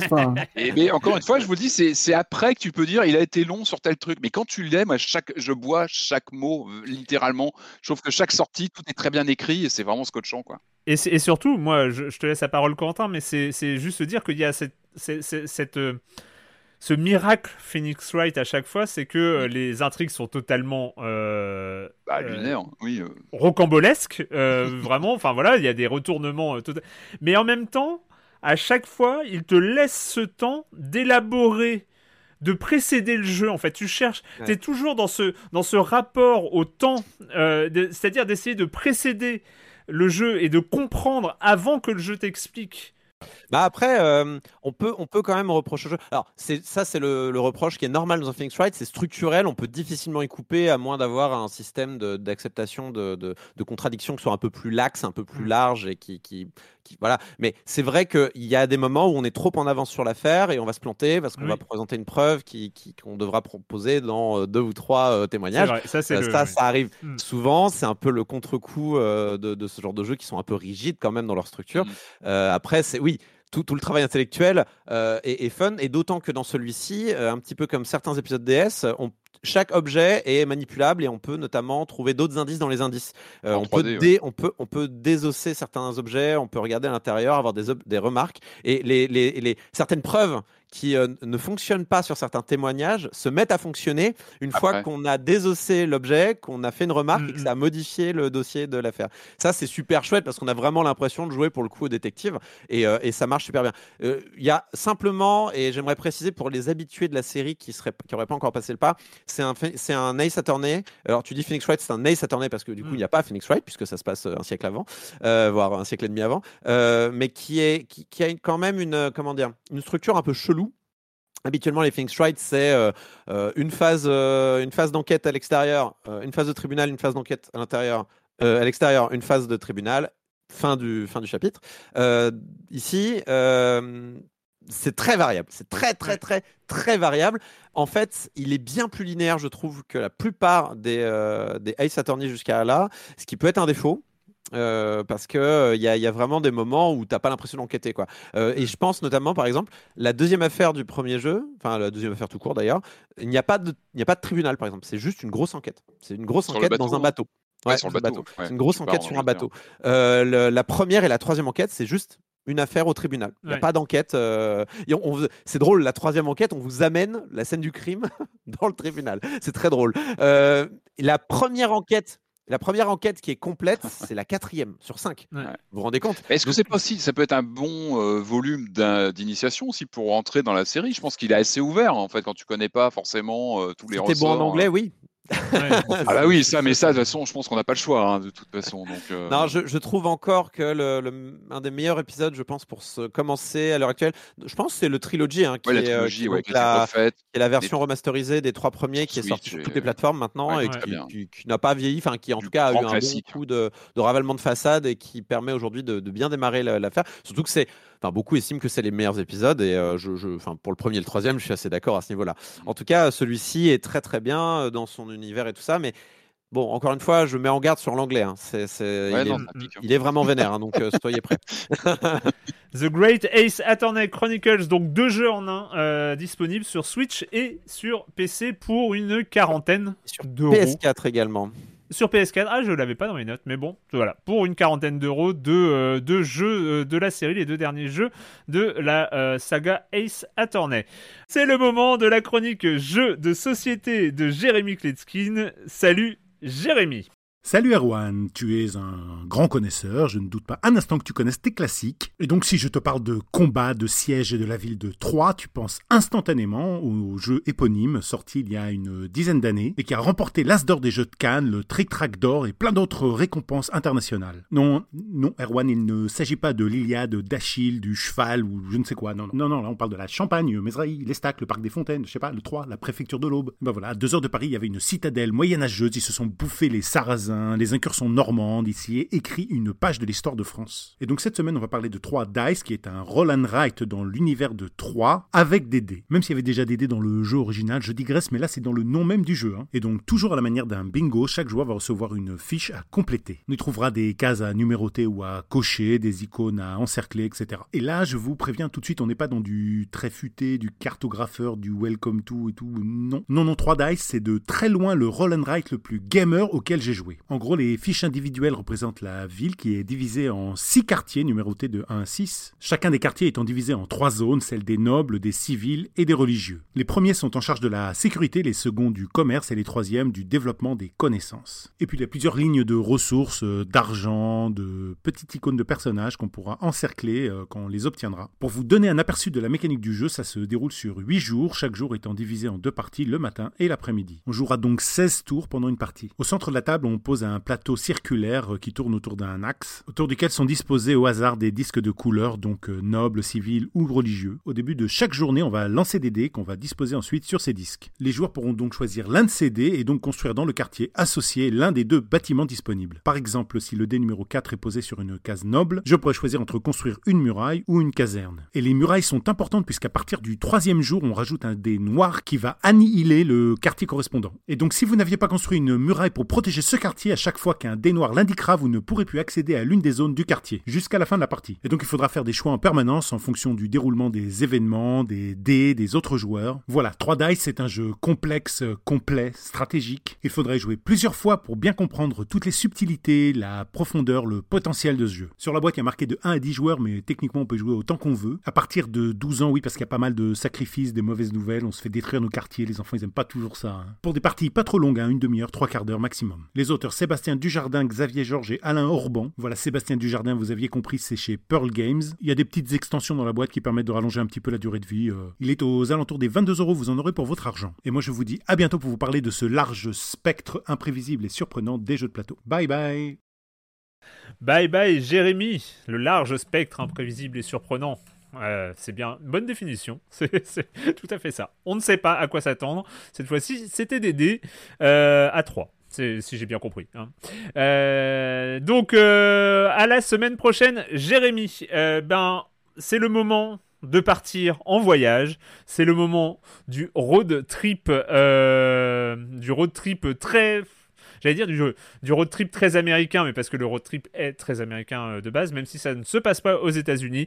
Nous sommes euh, dans, le, pays imaginaire de Petria, euh, un pays qui vit sous, une, sous une dictature, enfin une dictature, il y a des élections, tout ça, tout ça, il y a plein de choses. On va en parler plus précisément. Le jeu de road trip, ça s'appelle Road 87. Our beloved President Kyrak welcomes you to our totalitarian paradise.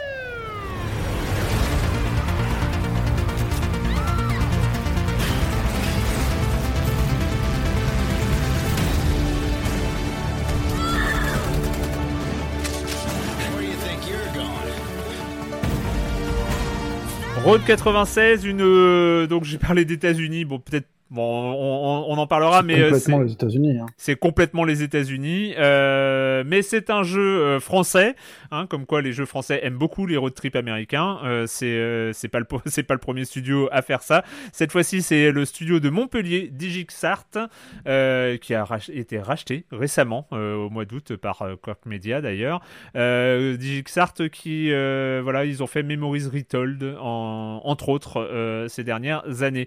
voilà euh, Road 96, on est, on est sur, euh, sur un rogue euh, road trip narratif. qui qui est-ce que je vais lancer? Marius, tiens, est-ce que, est que tu veux nous parler de, de tes petits voyages de Road 96 si tu veux, bah écoute, pour, pour poser le cadre, c'est complètement un miroir des États-Unis. le mec au pouvoir est complètement un Donald Trump en puissance, puisque c'est le fameux Taïrak en question et euh, brutal. Enfin, on comprend qu'il y, a vraiment un truc de redneck, euh, de, violence très trumpiste. Et on nous explique y a, que ce, ce, cet état-là donne la chasse aux jeunes qui n'ont plus le droit de faire grand-chose et que du coup tous tentent de euh, s'exfiltrer euh, de ce pays-là vers, vers un Canada ou, ou, Mexique. Et le jeu nous met, euh, je trouve que c'est la très belle idée, enfin très belle idée du jeu, c'est de pas nous faire incarner un personnage, mais euh, une foule de gamins euh, qui tentent de traverser la frontière. Et chaque euh, chaque épisode narratif se constitue autour d'un de ces gamins qu'on doit choisir au début entre trois profils différents où on sait absolument rien autre que leur âge, le temps depuis combien de temps ils ont fugué et l'argent qu'ils ont en poche, en gros. Et l'idée du jeu, c'est que il faut se débrouiller pour que chaque road trip se finisse euh, à la frontière avec un gamin sain et sauf. Euh, chaque road trip est décomposé en petites étapes de voyage auxquelles correspondent des rencontres. Euh, ce qui est marrant, c'est que c'est assez court en fait. Chaque étape fait une quinzaine de minutes maximum, donc mm. donc c'est toujours assez euh, suffisamment dense pour pas qu'on s'ennuie en fait. Le truc est pas du tout étiré en longueur. Et l'autre grande idée du jeu, c'est que plutôt que d'essayer de nous faire incarner un personnage qui aurait de la consistance, tout va passer par euh, les rencontres qu'on fait. Et on va rencontrer toujours les mêmes personnes, une galerie de sept personnages. Euh, ça va de euh, la fliquette qui cherche son gamin à un gamin qui cherche lui ses parents biologiques. Mm. Il y a une présentatrice un peu poche de, de, télé qui est clairement dans le camp de Taïra, qui a un duo de bras cassés euh, complètement branque, euh, euh, très cartoon. Mm. et tout, c'est vraiment cette galerie-là qui va donner de la consistance bah, à tout l'univers, à tout ce qui se passe de plus large que ce qu'on voit nous. Et c'est ça qui change un peu l'approche très très classique de bah, de jeu narratif où on va rencontrer des gars, avoir une choix, un choix entre trois, trois réponses en gros, euh, qui vont quasiment à chaque fois tourner autour de est-ce qu'on va supporter une approche révolutionnaire contre euh, contre cet État euh, totalitaire? Est-ce qu'on va supporter plutôt une approche parlésienne Parce que l'autre truc important, c'est qu'on le, le, jeu commence à quelques semaines de l'élection présidentielle. Du coup, il y a toute une tension autour de ça et autour de, de, d'un événement qui, euh, en gros, c'est dix ans après un, un attentat qui a euh, traumatisé un peu la population.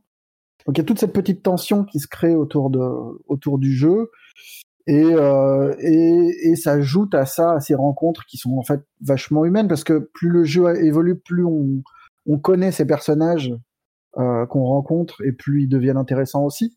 Mm-hmm. On a un premier contact qui est d'abord très caricatural et puis on va se rendre compte que chaque personnage a sa petite faille, son petit machin, qui va justifier son comportement euh, qui au, début semblait un petit peu trop écrit un peu trop fort, quoi, un peu trop mm. lourdement. Et en fait, ça rajoute un petit peu de sel au truc. Et, euh, et, et, ça se mélange avec l'idée qui est peut-être, je sais pas si c'est contestable, mais c'est à la fois plaisant et, euh, et, et la limitation du jeu, c'est que quasiment à chaque rencontre s'ajoute un gameplay un peu euh, un peu débile, vite esquissé, quoi qui va être une partie de foot avec euh, avec un routier. Euh, euh, on peut t'as un mini jeu de barman, un truc. on va on va organiser un casse, plein de petits, plein de micro trucs, de micros événements comme ça qui rendent le jeu à la fois un peu unique parce que je pense que dans, entre nous trois ou quatre, on n'a pas rencontré les mêmes gameplays. Mmh. Euh, et ça le rend à la fois un peu, enfin c'est ce qui rend le jeu un petit peu bancal et en, même temps amusant et, euh, et frais, je trouve. Patrick Ouais, je, bah, je pense que tu as, bien résumé. Hein. Je trouve qu'il est assez culotté ce jeu. C'est vrai quand on le. Alors moi, mon histoire, c'est que j'ai eu un premier run assez catastrophique. J'ai fait, euh, j'avais pas compris le jeu en fait. J'ai fait un premier run avec un, des premiers gamins qu'on incarne, euh, et c'est vrai que le premier run, j'ai dit dans quoi je suis tombé quoi? Je me disais mais c'est quoi? C'est du, il y, a, un peu des réflexes à la telle telle avec euh, machin se souviendra de votre votre action. On a un look un peu à la Dontnod, mais mais sans l'être vraiment. et le premier run, il m'est vraiment, on en avait parlé à Juan il y a quelques temps. J'ai dit mais ça m'est tombé des mains quoi. Vraiment, j'avais fini en me disant mais qu'est-ce que qu'est-ce que j'ai quoi. À quoi j'ai joué. Hmm. Et puis, et puis, il se passe un autre truc quand on relance. On y retourne parce qu'on a envie de comprendre ce qui s'est passé. Et là, je trouve qu'il y, a une nouvelle mécanique qui se met en place. Tu l'as très bien résumé, Marius, je vais pas revenir dessus. Ce qui est vraiment intéressant, c'est que le personnage qu'on incarne, finalement, n'est quasiment qu'une coquille vide. Il est transparent et tout n'est fait que pour nous dévoiler euh, les personnages euh, secondaires, mais qui finalement prennent toute la lumière hein, qu'on va rencontrer au fil de l'aventure. Et ce qui est vraiment intéressant, c'est que chaque run qu'on va faire, euh, c'est un run euh, avec euh, des couches narratives en plus où on va mieux comprendre ce que font chaque personnage. Comme tu l'as très bien dit, encore une fois, ils peuvent paraître un peu écrits de façon unilatérale et puis bah, finalement, au fil des runs, on va découvrir de nouvelles choses qui apportent un petit peu plus de leur compréhension à ces différents personnages principaux qu'on va croiser. Je trouve ça assez culotté de prendre le choix d'incarner des personnages finalement euh, vides, des sortes de conscience comme ça qui ne font que passer. Euh, et finalement, le cœur de, ces scénettes, c'est ça, ce sont ces personnages, euh, voilà, cette poignée de personnages principaux qu'on va peu à peu esquisser au fil des runs. On les comprend de mieux en mieux. Et je trouve que, je, je, crois pas avoir déjà croisé ce, vous voyez, cette mécanique, ce schéma narratif euh, qui, est, complètement fragmenté. On est, en fait, on est sur un puzzle narratif, en fait, sur un patchwork comme ça de euh, via ces, ces, ados qu'on incarne qui partent vers la frontière. On chope des informations sur ces différents protagonistes. Et je trouve ça intéressant d'avoir ces couches comme ça narratives qui viennent peu à peu, qui s'ajoutent, euh, des interconnexions. On va avoir une discussion au téléphone qu'on va, qu'on va vivre d'un moment avec un personnage, et puis hop, dans un autre run, on va l'avoir de l'autre côté. Je trouve ça intéressant d'avoir joué comme ça avec ces différents embranchements narratifs. J'aime bien aussi l'idée que euh, le jeu te fait évoluer par rapport au personnage, mais il y a aussi une chronologie. En fait, tu dois conduire en gros euh, six, gamins jusqu'à la frontière, et à chaque fois que tu en conduis un, ça n'annule pas le précédent. On progresse euh, mhm. vers l'élection et tout culmine vers un moment de tension. Et je trouve que ça, ça marche assez bien parce que ça change, ça change aussi. Les premiers runs sont pas les mêmes que que les derniers. On sent qu'il n'y a pas la même la même tension. Et ça c'est touffu, en fait. Il y, a des choses qui sont mieux réussies que d'autres. Comme tu disais, il y a plein de jeux convoqués. Alors on sent qu'il y avait, je pense, une volonté. Il faut rappeler comme le, la base du jeu, pour moi, le socle principal, c'est presque un, mille, bornes. On est sur un mille bornes avec comme ça des, kilomètres comme ça qui s'ajoutent peu à peu pour atteindre cette fameuse, cette fameuse frontière qui est l'objectif de fuite. Là-dessus, ben, on a plein d'expériences différentes. On a du puissance 4, j'ai noté, on a des séquences de qui plus ou moins déguisées. On a du shuffle puck café pour les anciens, ça fait plaisir. On a du pong, on a du raise. En fait, du Road Avenger. On a plein de comme ça de, de grands patterns de jeux vidéo. Je pense que c'est très référentiel. Je pense que ça, c'est vraiment des cadeaux aux anciens qui, vont reconnaître des, des, grandes mécaniques de jeu. Et moi, ce que j'ai détecté, en fait, au bout de quelques runs, il y a un vrai côté addictif, en fait. Il est étrangement addictif. Et moi, je me suis vraiment retrouvé en pleine nuit à me dire, bon, allez, j'arrête. Je finis cette section-là et j'arrête. Et puis, on recommence. Et vraiment, ça marche. Et là, on se dit, oh là, le jeu, il a réussi un truc. C'est qu'il arrive à créer une, une sorte d'addiction euh, dans, un, dans un contexte narratif qui s'y prête pas forcément. On n'est pas dans, ce, dans ces mécaniques-là de jeu normalement. Et là, il arrive à créer ça. Et là, moi, je dis chapeau parce que j'étais vraiment à, allez, un dernier segment et j'arrête. Et j'arrêtais pas. Corentin Ouais, donc je suis pas aussi chaud que peut-être euh, mes camarades sur euh, Road 96. J'ai eu vraiment beaucoup de mal à adhérer à l'écriture et les personnages en fait que je trouve euh, vraiment pas très bien écrits euh, pour la plupart. Ils sont tous un peu caricaturaux. On se doute un peu de d'où ils vont tous aller, euh, même si évidemment il y a des petits twists comme l'a rappelé Marius. Hein, il, y a, en effet des motivations cachées à chacun de ces personnages là. Mais même même ça c'est pas c'est pas dingue. Et en fait je crois que j'ai un vrai souci d'incarnation, on va dire un vrai souci de de réalisme narratif. C'est-à-dire que si on était vraiment des gamins euh, menacés d'être emmenés dans des camps de concentration, puisque c'est ça dont il est question dans le jeu. Euh, est-ce que vraiment je serais. Est-ce que vraiment je commencerais à avoir des, des considérations politiques et est-ce que je serais pas en train de me dire non, je veux juste sauver ma peau en fait? Ce qui est une. Ce qui on pourrait me rétorquer, c'est une possibilité de, de, narrative de choix que tu as, mais, mais le jeu en fait, te balance, euh, te balance toujours des choix de. Mais est-ce que tu ne devrais pas réfléchir de manière politique à ce, truc-là? Est-ce que tu, qu'est-ce que tu penses de l'élection, toi? Je m'en fous, je veux survivre en fait. Enfin, tu vois ce que je veux dire? Il y a, un petit, il y a un petit côté comme ça où systématiquement, je me disais, mais vous vous rendez pas compte à quel point le, propos est grave en fait, et à quel point là, je, je, veux juste survivre en fait. Je veux juste me barrer d'ici parce que je joue ma vie. Et du coup, tout, tout ce qu'il y a autour n'a aucun sens en fait. Tout ce qu'il y a autour, c'est, c'est du détail finalement. Et, et moi, j'ai pas, j'ai pas arrêté de me dire ce dialogue n'a aucun sens. Ce, dialogue-là n'a aucun sens. Et, ce personnage n'a aucun sens. Et, pas grand-chose a du sens. J'ai eu vraiment un mal fou à rentrer dedans. Ça veut pas dire que j'ai pas pris du plaisir quand même. Je, trouve en effet que le concept général est super. Euh, comme l'a dit euh, euh, Marius, les idées de jouer des gamins comme ça qui cherchent à se barrer, sont, c'est une excellente idée. Il y a, le jeu est globalement plutôt beau étant donné l'échelle du jeu. Mais waouh, au niveau de l'écriture, je pouvais pas. Et quand, quand on me balance en plus les deux, la Mitch et Stan, les deux, euh, les deux, euh, oui, les deux braqueurs, ouais. les deux braqueurs un peu stupides, et qu'on et, qu'on est dans une voiture et qui me font une parodie de qui veut gagner des millions avec lumière et musique à l'appui.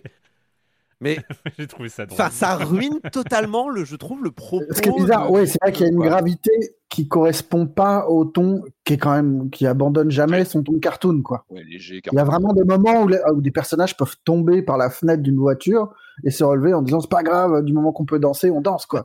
Je vois exactement de quel moment tu parles. et effectivement c'est pas exactement le même ton que ce que tu imagines quand tu tu t'envoies des gamins dans une fosse et euh, donc il y a un truc un peu curieux mais disons que ça m'a un peu empêché de me projeter dedans et euh, ça, plus le fait que euh, le jeu tombe, à mon avis, dans l'écueil que j'avais pu reprocher dans d'autres jeux comme à euh, Red String Club notamment, de vouloir à tout prix donner l'illusion du choix, enfin plutôt le choix aux joueurs de, sur, sur le, les grands événements qui, qui, qui gouvernent ce monde-là. Et je vois pas en quoi taguer des putains d'affiches va changer grand chose au résultat de l'élection, surtout dans le milieu ultra paumé dans lequel on évolue. Tu vois ce que je veux dire? Et ça m'aurait pas dérangé qu'on laisse l'action, mais je trouve que ça aurait été encore plus choc de, que, que ça se déroule point. Et qu'à la rigueur, qu'il y ait quelques grands événements qui changent en fonction de est-ce qu'on va influencer les brigades noires dans, un, dans telle ou telle direction ou ce genre de choses. Ok, ça, ça peut avoir du sens, ça peut avoir des incidences réelles. Mais le fait qu'on tague une affiche et que ça fait cette action aura des conséquences, je ne pouvais pas m'empêcher de, de, pouffer, quoi. C'est un peu, c'est un peu débilos, tu vois ce que je veux dire? Non, ça n'aura pas d'incidence, ça n'aura jamais d'incidence. Arrêtez de me dire ça. bah si, ça joue sur les pourcentages de, de vote et machin qu'on a euh, via le. Oui, mais c'est pas crédible, c'est vrai. Oui, mais bien sûr dans quel monde 7 gamins bien sûr. qui taguent des, affiches dans le désert, ça va changer quelque chose Mais c'est vraiment amusant ce que tu dis parce que j'ai eu un peu ce, premier rapport, euh, ce que disait Patrick aussi, et je m'y mm. retrouvais, c'est c'est que euh, on lance le jeu en pensant à Life is Strange 2.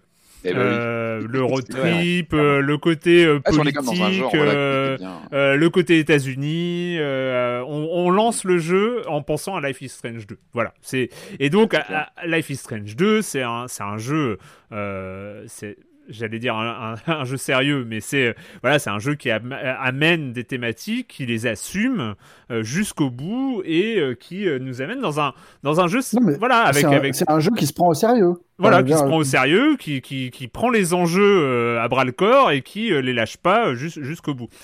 Et et moi, au Road 96, il y, a ce côté au début où tu es là, où, ouais, alors je suis dans un Life is Strange 2, mais je me retrouve avec du grand guignol euh, du gameplay euh, un peu approximatif euh, et, tout ça. Et en fait, et là je te rejoins Patrick, c'est au run suivant. En fait, c'est grosso modo, il nous impose sur les premiers runs à, à, choisir la bonne distance vis-à-vis de ce jeu-là justement.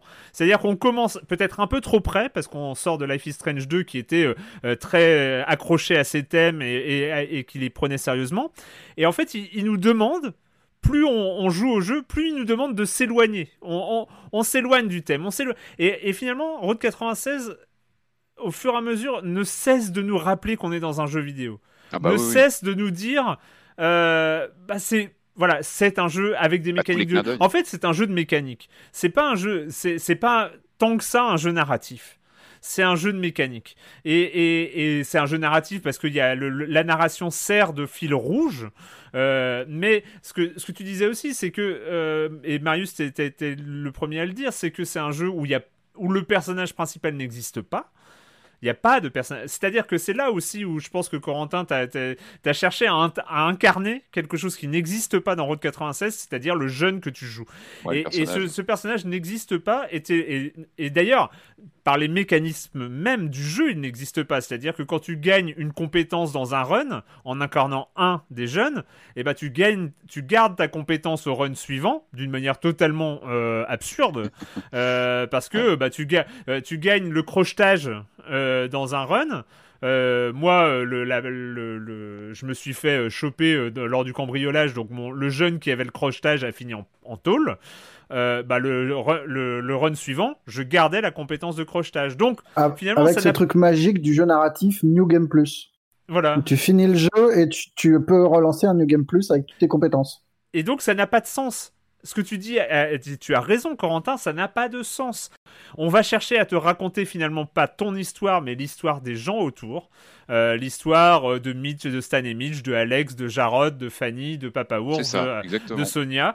et, c'est ce qu'on va garder du jeu. Hein. Et, avec, et, moi, ce que j'ai beaucoup aimé, c'est cette fraîcheur, encore une fois, de, de ces petits gameplays. De, finalement, quand on lance une séquence, euh, ouais, bah moi, je suis désolé, euh, éclater, une, éclater une chanson trop bonne en, jouant n'importe comment euh, et tout ça, moi, ça m'a fait marrer. Celle-là est fun. Celui-là est fun, mais moi, je suis tombé quand même sur des moments de FPS au pistolet à clous qui étaient nulaches. Euh, les phases ah oui, oui, je l'ai fait aussi, ça. sont nazes. Euh, désolé, je, je, dis, dis, pas que c'est pas fun. elles, sont tous un peu nazes. Oh, elles sont longues. Ah, elles sont. Bref, c'est pas grave. C'est du détail, ça, à la rigueur. C'est du détail. Moi, ce que je reproche plus au jeu, c'est un problème structurel global. C'est-à-dire que ce jeu ne sait pas ce qu'il veut. Ce jeu ne sait pas s'il veut être un roguelike ou s'il veut être un Life is Strange. Et mais est-ce que c'est est-ce que c'est le jeu qui sait pas ce qu'il veut ou toi qui sais pas comment te positionner au jeu, face au jeu? Non, ah non, au bout d'un moment, au bout d'un moment, il faut regarder ce que le jeu propose en termes de mécanique et en termes de finition. Mais non, mais c'est un jeu qui il, il a pas pris par rapport peut-être à ses moyens, c'est possible, j'en sais rien, mais il a il a pas pris par rapport à ses moyens un angle focus. C'est une philosophie euh, ah un bah peu indé que prend euh, un Emmerich Toa sur un Fury par exemple et va dire il faut faire du triple I, c'est-à-dire prendre un truc, euh, prendre un truc et s'y focaliser. Vous n'êtes pas un triple A, vous ne pouvez pas faire du rockstar, les gars. C'est un peu le cas que j'ai eu là. J'ai l'impression d'avoir eu ah, un, Ils, ne visent bah pas du triple A. Enfin, pour moi, non. Euh. Un, petit peu quand même. Ils, veulent de la première Non, je pense qu'ils cherchent pas. Enfin, toutes les mécaniques de gameplay, elles sont un peu pétées et ils l'assument. Enfin, euh, quand tu as un, le moment foot, c'est pas un FIFA, tu vois. C'est l'exact, c'est l'exact inverse c'est l'exact inverse du triple I. À la place de se focaliser sur un truc à faire bien, ils ont tout mis dans une boîte, ils ont remué ça. Euh, et, après, ils te proposent la boîte euh, et c'est à toi de te débrouiller avec ce qu'il y a. Ouais, bah, je la trouve euh, pas assez pas assez concentré sur quelque chose. Du coup, il y a rien qui marque. Parce que, ah. désolé, mais les dialogues sont pas dingues. Hein. Les dialogues bah sont pas ouf. L'ambiance musicale, alors la musique est bonne. Hein. La musique est très bonne. Par contre, ça, il faut le préciser. Il y a une, il y a Toxic Avenger qui est impliqué dans le, le lot. Il y a plein d'artistes que je connais pas, mais qui sont super chouettes l'ambiance musicale est beaucoup trop présente. Il y a on ne peut pas penser dans ce jeu. C'est omniprésent. Il n'y a pas de diégèse musicale. Euh, souvent, on te balance de la musique comme ça en plein milieu du truc, alors que ça, ça hurle à ce que ça soit un peu plus calme. Euh, il y a des moments qui sont un petit peu, euh, on va dire, un petit peu plus intimistes et tout ça, et on te balance du, gros son et tout ça, et tu fais, mais pourquoi vous faites ça? Il y a des problèmes de mise en scène quand même assez réguliers. On passe beaucoup de temps à se dire, ça, ça marche pas très bien. Et, ça, ça marche pas très bien. Et, je parlais de laboratoire narratif, c'est ça aussi pour moi qui est intéressant. Il y a la, il y a la, comment dire, la composante hasard qui n'est pas forcément normalement euh, idéale hein, pour du narratif. On n'est pas sur du hasard en général. On est plutôt chez tel tel sur des choses très rigides. On, on connaît très bien ces problématiques avec des, des, faux choix, etc. Là, on est sur une sorte de, on a quelque chose de chaotique. C'est ce qui m'a repoussé dans mon premier run. Je me mais qu'est-ce que je fais? Ça n'a pas de cohérence. Je sentais bien que voilà, d'un segment à l'autre, ça partait dans tous les sens. Et en fait, ça fait partie de l'expérience. C'est le pari aussi d'avoir quelque chose euh, qui, qui, casse un peu ces, ces, ces, euh, bah, voilà, c'est ces schémas de narration assez rigides. Alors ça marche parfois, parfois ça marche beaucoup moins bien. Moi, j'ai eu aussi des problèmes d'écriture. La présentatrice, tu, à un moment, t'en peux plus, t'en peux plus la présentatrice télé. Vraiment, jusque. Mais, mais, mais, mais, mais, encore une fois, ce que tu gardes du jeu au bout de 10 heures, c'est pas ça. Moi, c'est encore une fois, c'est cette écriture par. Euh, cette rogue écriture de personnage. Moi, je trouve ça intéressant. Vraiment, il y a quelque chose de nouveau et de frais là-dessus. Après, sur Hades, Hades le fait mieux. Hades le fait mieux. Enfin, Là où as... non mais là où tu as raison, Corentin, c'est qu'il y a un petit euh, côté expérimental, un peu cassé de partout. Ouais, ouais. Mais, euh, mais, mais moi, qui j'en suis ressorti avec beaucoup de beaucoup de sympathie pour euh, et beaucoup d'affection pour, pour pour cette proposition, pour le côté un peu fourre-tout pour le côté un peu euh, boîte à malice, euh, euh, je sais pas, tu sais, les, les, les... ça m'a rappelé presque, tu sais, les, les, les, les cornets, les cornets que tu achetais dans les, les, bureaux de, ouais, dans les boulangeries où tu savais pas ce qu'il y avait dedans et c'était toujours un petit peu pété à l'intérieur. Il y avait toujours des trucs un peu pourris, mais t'étais toujours, étais toujours content de l'ouvrir. Les mini-jeux, c'est ça. Et quand tu t'identifies un mini-jeu, tu dis ah bah ouais, c'est qui est, c'est marrant. Tu te dis ah ouais, d'accord, on est là-dessus, ok. J'ai pas compris. Ah, c'est drôle. Mais c'est bien, les brigades comme ça. Mais c'est vrai que c'est drôle, vraiment. Ces moments-là sont drôles. Je veux, pas, je, veux, je veux, pas flinguer le jeu non plus. Hein. Euh, je trouve que. Si, on a bien compris que tu étais, étais, en colère et que tu voulais je vais aller, je vais aller, je vais aller manifester à Montpellier. Euh, mais du coup, le, bon, faut reconnaître quand même au jeu, euh, ouais, un culot. Enfin, vous le dites et c'est juste. Hein, c'est un jeu qui essaye, c'est un jeu qui recherche. Je, je pense pas que ce soit ultra concluant à titre purement personnel. Après, c'est un goût et le jeu a quand même eu de bonnes, a eu aussi des, a eu aussi de bons retours. Il y a eu aussi quelques gens qui ont, qui ont un petit peu le même avec moi. Mais, mais dans l'ensemble, je, je préfère un jeu qui se plante comme ça qu'un qu'un jeu qui tente rien. Hein. Et clairement, c'est un jeu qui tente. C'est un jeu qui essaye, qui va faire avancer le médium. Et ça, c'est exactement. je l'ai fait en parallèle avec Life is Strange. je veux pas déflorer ce qu'on en dira la semaine prochaine, ce que moi, en tout cas, j'en dirais. Mais là, tu sais pas ce que tu as, c'est curieux, c'est c'est frais, c'est tout pété. Ça, il y a des... Effectivement, l'écriture est pas toujours très fine, mais elle est moins caricaturale que ce que tu peux penser au début. Life is Strange, putain, t'as exactement ce que t'imagines, mais exactement. Ouais. C'est donc euh, Road 96 donc de Digixart, euh, une vingtaine d'euros euh, disponible un peu partout sur Switch, sur console, euh, sur console, non? Switch et PC Non, non. Switch et PC. uniquement, ouais. Oui, c'est ça, Switch et PC. Mais on l'imagine bien arriver un jour euh, sur, euh, sur les consoles par ailleurs. Oh, bah ça, c'est un jeu Game Pass. Hein. Ça, ça, ça c'est un bon jeu Game Pass. Hashtag jeu Game Pass. Mon VR aussi, hein, ça pourrait le faire. C'est pas faux. C'est donc le moment de retrouver Suda 51, son studio Grasshopper Manufactures. C'est sorti à la fin de l'été. No More Heroes 3. Get As you can see, things got all funky real quick. There's probably some planet-eating type dude waiting for me up ahead. All yoked and powerful and trying to take over the world or something.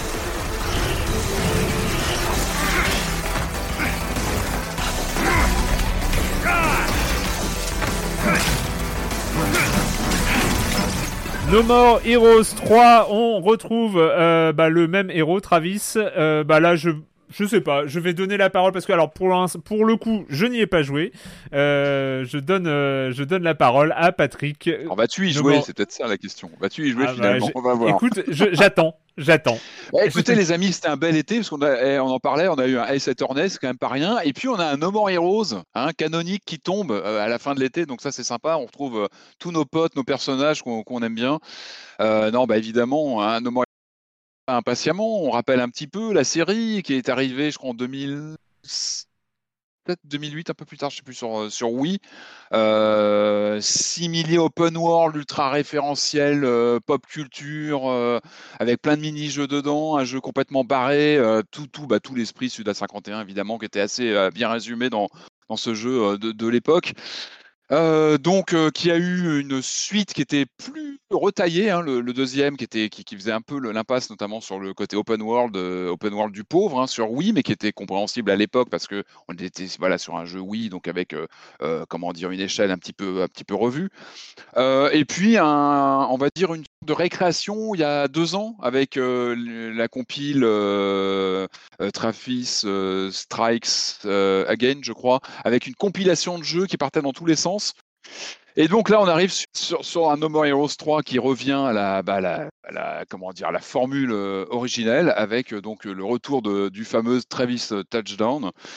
Euh, et puis euh, qui renoue avec ce fameux euh, open world qui était, bah, qui était le, on va dire le, principe du, du, jeu original. Alors donc on commence le jeu avec des, bah, ça c'est un jeu sous forme de collage dans tous les sens en termes d'imagerie. On, a, on retrouve vraiment cette, cette image à la Souda 51 avec un patchwork de, de, culture animée, de, de, un petit peu de full motion vidéo, et puis un, un début d'histoire complètement, complètement rocambolesque avec un un, personnage, euh, c'est comment c'est Jess Baptiste 7 qui arrive en fait euh, en un début qui nous fait penser une sorte de, vous savez, tous ces clones de E.T. Euh, des années 80, un peu de cheap. Le début, c'est e Avec un enfant qui, qui, devient ami avec un petit extraterrestre moyennement mignon, hein, on va dire ça, et qui dit je vais revenir dans 20 ans, on va être les meilleurs amis du monde. Il revient, puis évidemment, c'est un, un, grand méchant. Un douchebag américain dégueulasse. Euh, il est complètement euh, affreux. il est complètement affreux. Et il revient, puis évidemment, 20 ans après, c'est un, méchant badass avec un look un peu de, méchant dans Goldorak à la Hydergos. Euh, il, est, il est tout méchant, il veut réduire la planète. Enfin, voilà, il veut, prendre la planète sous, son, sous, sous sa commande. voilà, on commence comme ça, et puis, et puis, et puis voilà, on se retrouve dans son jus à la No More Heroes voilà, quand on a no, More Heroes, on retrouve son jus. Alors la vraie question, c'est euh, pourquoi? Pourquoi Pourquoi ce, format euh, Pour tout vous dire, moi j'étais un petit peu perturbé parce que euh, il y avait une partie de moi-même qui était ravie de retrouver, les, les, vieilles mécaniques, des vieilles, mécaniques de monde ouvert un peu vide. Non, pas un peu vide, non. Non, je vais vous le dire franchement, j'en ai écumé des open world, j'en ai écumé des biens, des pas biens, des, des... et là c'est plus triste que j'ai jamais vu. Et je peux vous dire que j'ai fait les open world de Swery, j'ai fait Deadly Premonition 2 que j'ai adoré l'année dernière et j'ai, mais même Deadly Premonition même Deadly Premonition 2, vous pouviez trouver des, mini-missions dans tous les sens, vous pouviez euh, chasser des écureuils, il y avait des choses à faire. On se baladait avec son skate et j'aimais bien le côté skate de, de, Deadly Premonition 2. Euh, là, on est sur un open world, mais c'est qui est d'une bah, qui est triste en fait, qui est assez effrayant dans son dans ce côté euh, totalement vide en fait, ce qui est, ce qui est vraiment drôle, c'est qu'il y a différentes zones dans le jeu dans lesquelles on avance, et plus tu avances dans le jeu, moins il y a de trucs. C'est vraiment très rigolo. À la fin, c'est ah littéralement une pelouse verte. Là, on renoue vraiment la recette initiale du, tout premier avec euh, donc un grand méchant qui est euh, tout en haut d'un classement de 10 personnages, des grands méchants à tuer. Et on se retrouve très vite dans cette, euh, vous savez, dans ce quotidien, on retrouve vraiment le, le, le, ces, étapes avec donc ce, monde ouvert assez vide, très vide à explorer, où il n'y a pas grand-chose à trouver. Et puis cet argent à gagner pour aller s'inscrire et, pouvoir s'inscrire au prochain combat ces combats de boss, et on enchaîne comme ça. On a vraiment une mécanique comme ça, une sorte de, oui, de, de, de routine qui s'installe, euh, qui n'est pas inconfortable, parce que le jeu, il a des, il a des arguments, hein, très franchement. Moi, il y a des choses que j'aime beaucoup. Les combats, je trouve qu'ils ont la, ils ont, ils ont la pêche, ils sont bien fichus. On a des vraies dynamiques, vous savez, que c'est cette arme qu'on doit recharger avec le mouvement, etc. Tout ça, on retrouve vraiment toutes ces, ces, choses qui étaient là sur la, première version, sur le premier chapitre. Euh, après, la question, c'est pourquoi va conserver ce schéma? Alors que moi, j'ai envie de vous dire, moi, ce que j'aime beaucoup, c'est surtout ce, parallèle qui est flagrant avec Swery. D'ailleurs, les deux en rigolent. Hein. Je crois que Swery, on lui a demandé il n'y a, pas très longtemps de signer un exemplaire de No More Heroes 3. Il l'a fait avec, beaucoup d'humour, en signant c'est pas mon jeu. Parce que les deux, euh, il y a beaucoup de points communs. C'est ça où je les trouve fascinants l'un et l'autre, hein, avec des mondes ouverts plutôt vides.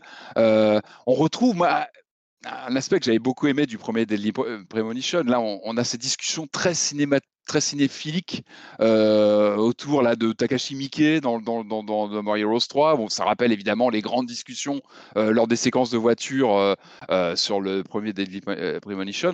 On est sur des jeux très référentiels.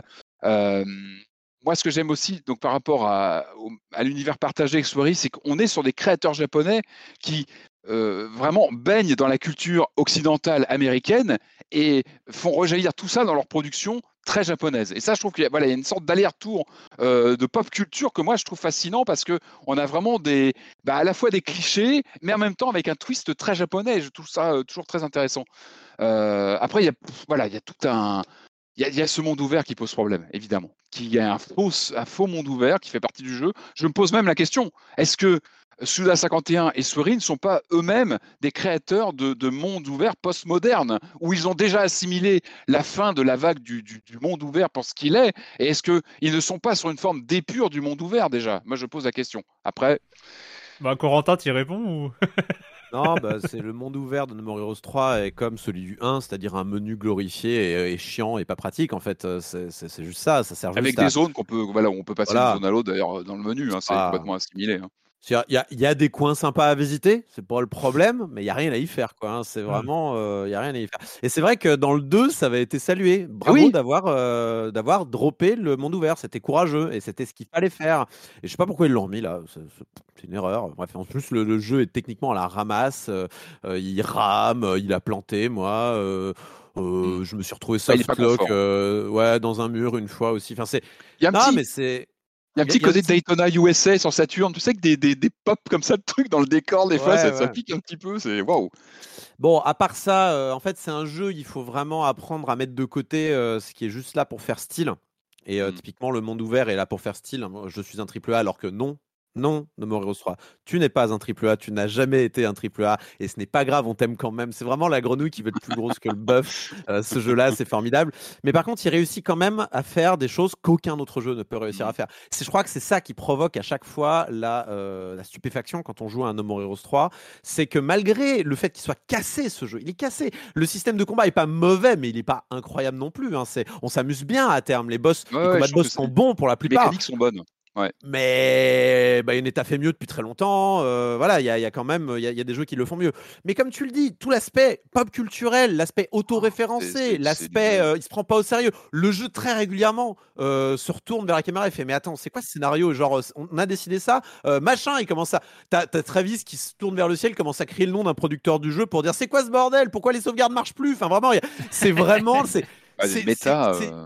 Il y, a une, il y a une méta comme ça permanente. En plus, le jeu, comment, je sais pas, Suda, Goichi est un mec sûrement au charisme formidable puisqu'il arrive à s'entourer des, personnes les plus en vogue à, l'heure aujourd'hui de, la, tout ce qui est pop culture euh, euh, japonaise. Euh, tu as un, personnage qui est carrément designé par Inyo Asano parce que pourquoi pas, qui est un des, auteurs manga actuellement qui est particulièrement en vogue. Tu as Devolver qui bien sûr a édité ce jeu, hein, Erwan, il a édité ce jeu Devolver, mais qui est quand même référencé euh, sur des t-shirts entiers, tout ça, euh, comme d'ailleurs la plupart des jeux Devolver ont été référencés dans, dans Travis Strikes Again. Euh, tu as des studios d'animation qu'on peut voir dans des, des, des, des, des séries comme, comment ça s'appelle déjà, Pop Team Epic, qui, qui qui se pointe en faisant des séquences entières euh, complètement stupides et tu dis mais qu'est-ce que vous faites là? Enfin vraiment c'est incroyable. Le jeu, il, a, il est globalement il a une dégaine dingue. Enfin il a une dégaine, la musique, le, sound design, les, musiques dans le jeu, ne serait-ce que je sais pas, tu vas au stand à sushi, c'est incroyable. Tu as des jingles sonores dans tous les sens. C'est pour ça que je parle de jeu en collage. Pour moi il fait vraiment parler, penser à du collage de gameplay, collage de, de, de tu vois de design, de visuel on parlait de Takahashi Miike euh, qui euh, apparaît modélisé dans le jeu quand même, il faut le, dire. Et c'est la deuxième fois que ça arrive dans la série. Enfin, tu vois, c'est, que des trucs comme ça. Euh, le jeu adore te, te, faire de l'exposition sur des personnages pendant des heures pour les tuer juste avant le combat. Ça, c'est la spécialité du jeu. Ça, il adore faire ça. C'est un jeu qui est vraiment une espèce d'énorme blague pendant tout cela. Mais c'est tellement bien mis en scène. tous les chapitres du jeu sont encadrés par un générique d'entrée, un générique de fin. Ça c'est très drôle. avec à la Netflix, avec euh, l'écran Netflix, avec épisode C'est vraiment drôle.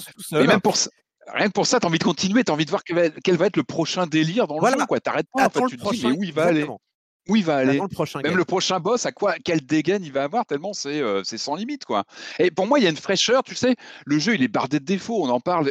Pourquoi, pourquoi s'être enfermé dans le canevas du premier No More Heroes 3, euh, du premier No More Heroes? Pourquoi ne pas avoir pété le, le moule? Et moi, euh, j'aurais voulu un No More Heroes qui casse tout, qui part dans, dans, quelque chose de dingue. Non, on est sur quelque chose qui revient ah au premier, mais, mais en même temps, malgré tout, il y a une fraîcheur. Moi, c'est une fraîcheur euh, d'absurde. C'est un jeu absurde et il y a une fraîcheur très PlayStation 2. Tu vois, de ces, de ces jeux à l'échelle moyenne, mais qui osaient des trucs barrés, quoi. C'est une échelle qui devient rare, tu vois, des jeux qui se sentent libres, un peu comme Soirée. Hein. Soirée, il tente des choses, euh, il part dans tous les sens aussi, et c'est frais. Et on se demande à chaque nouvel écran, qu'est-ce qui va nous tomber dessus?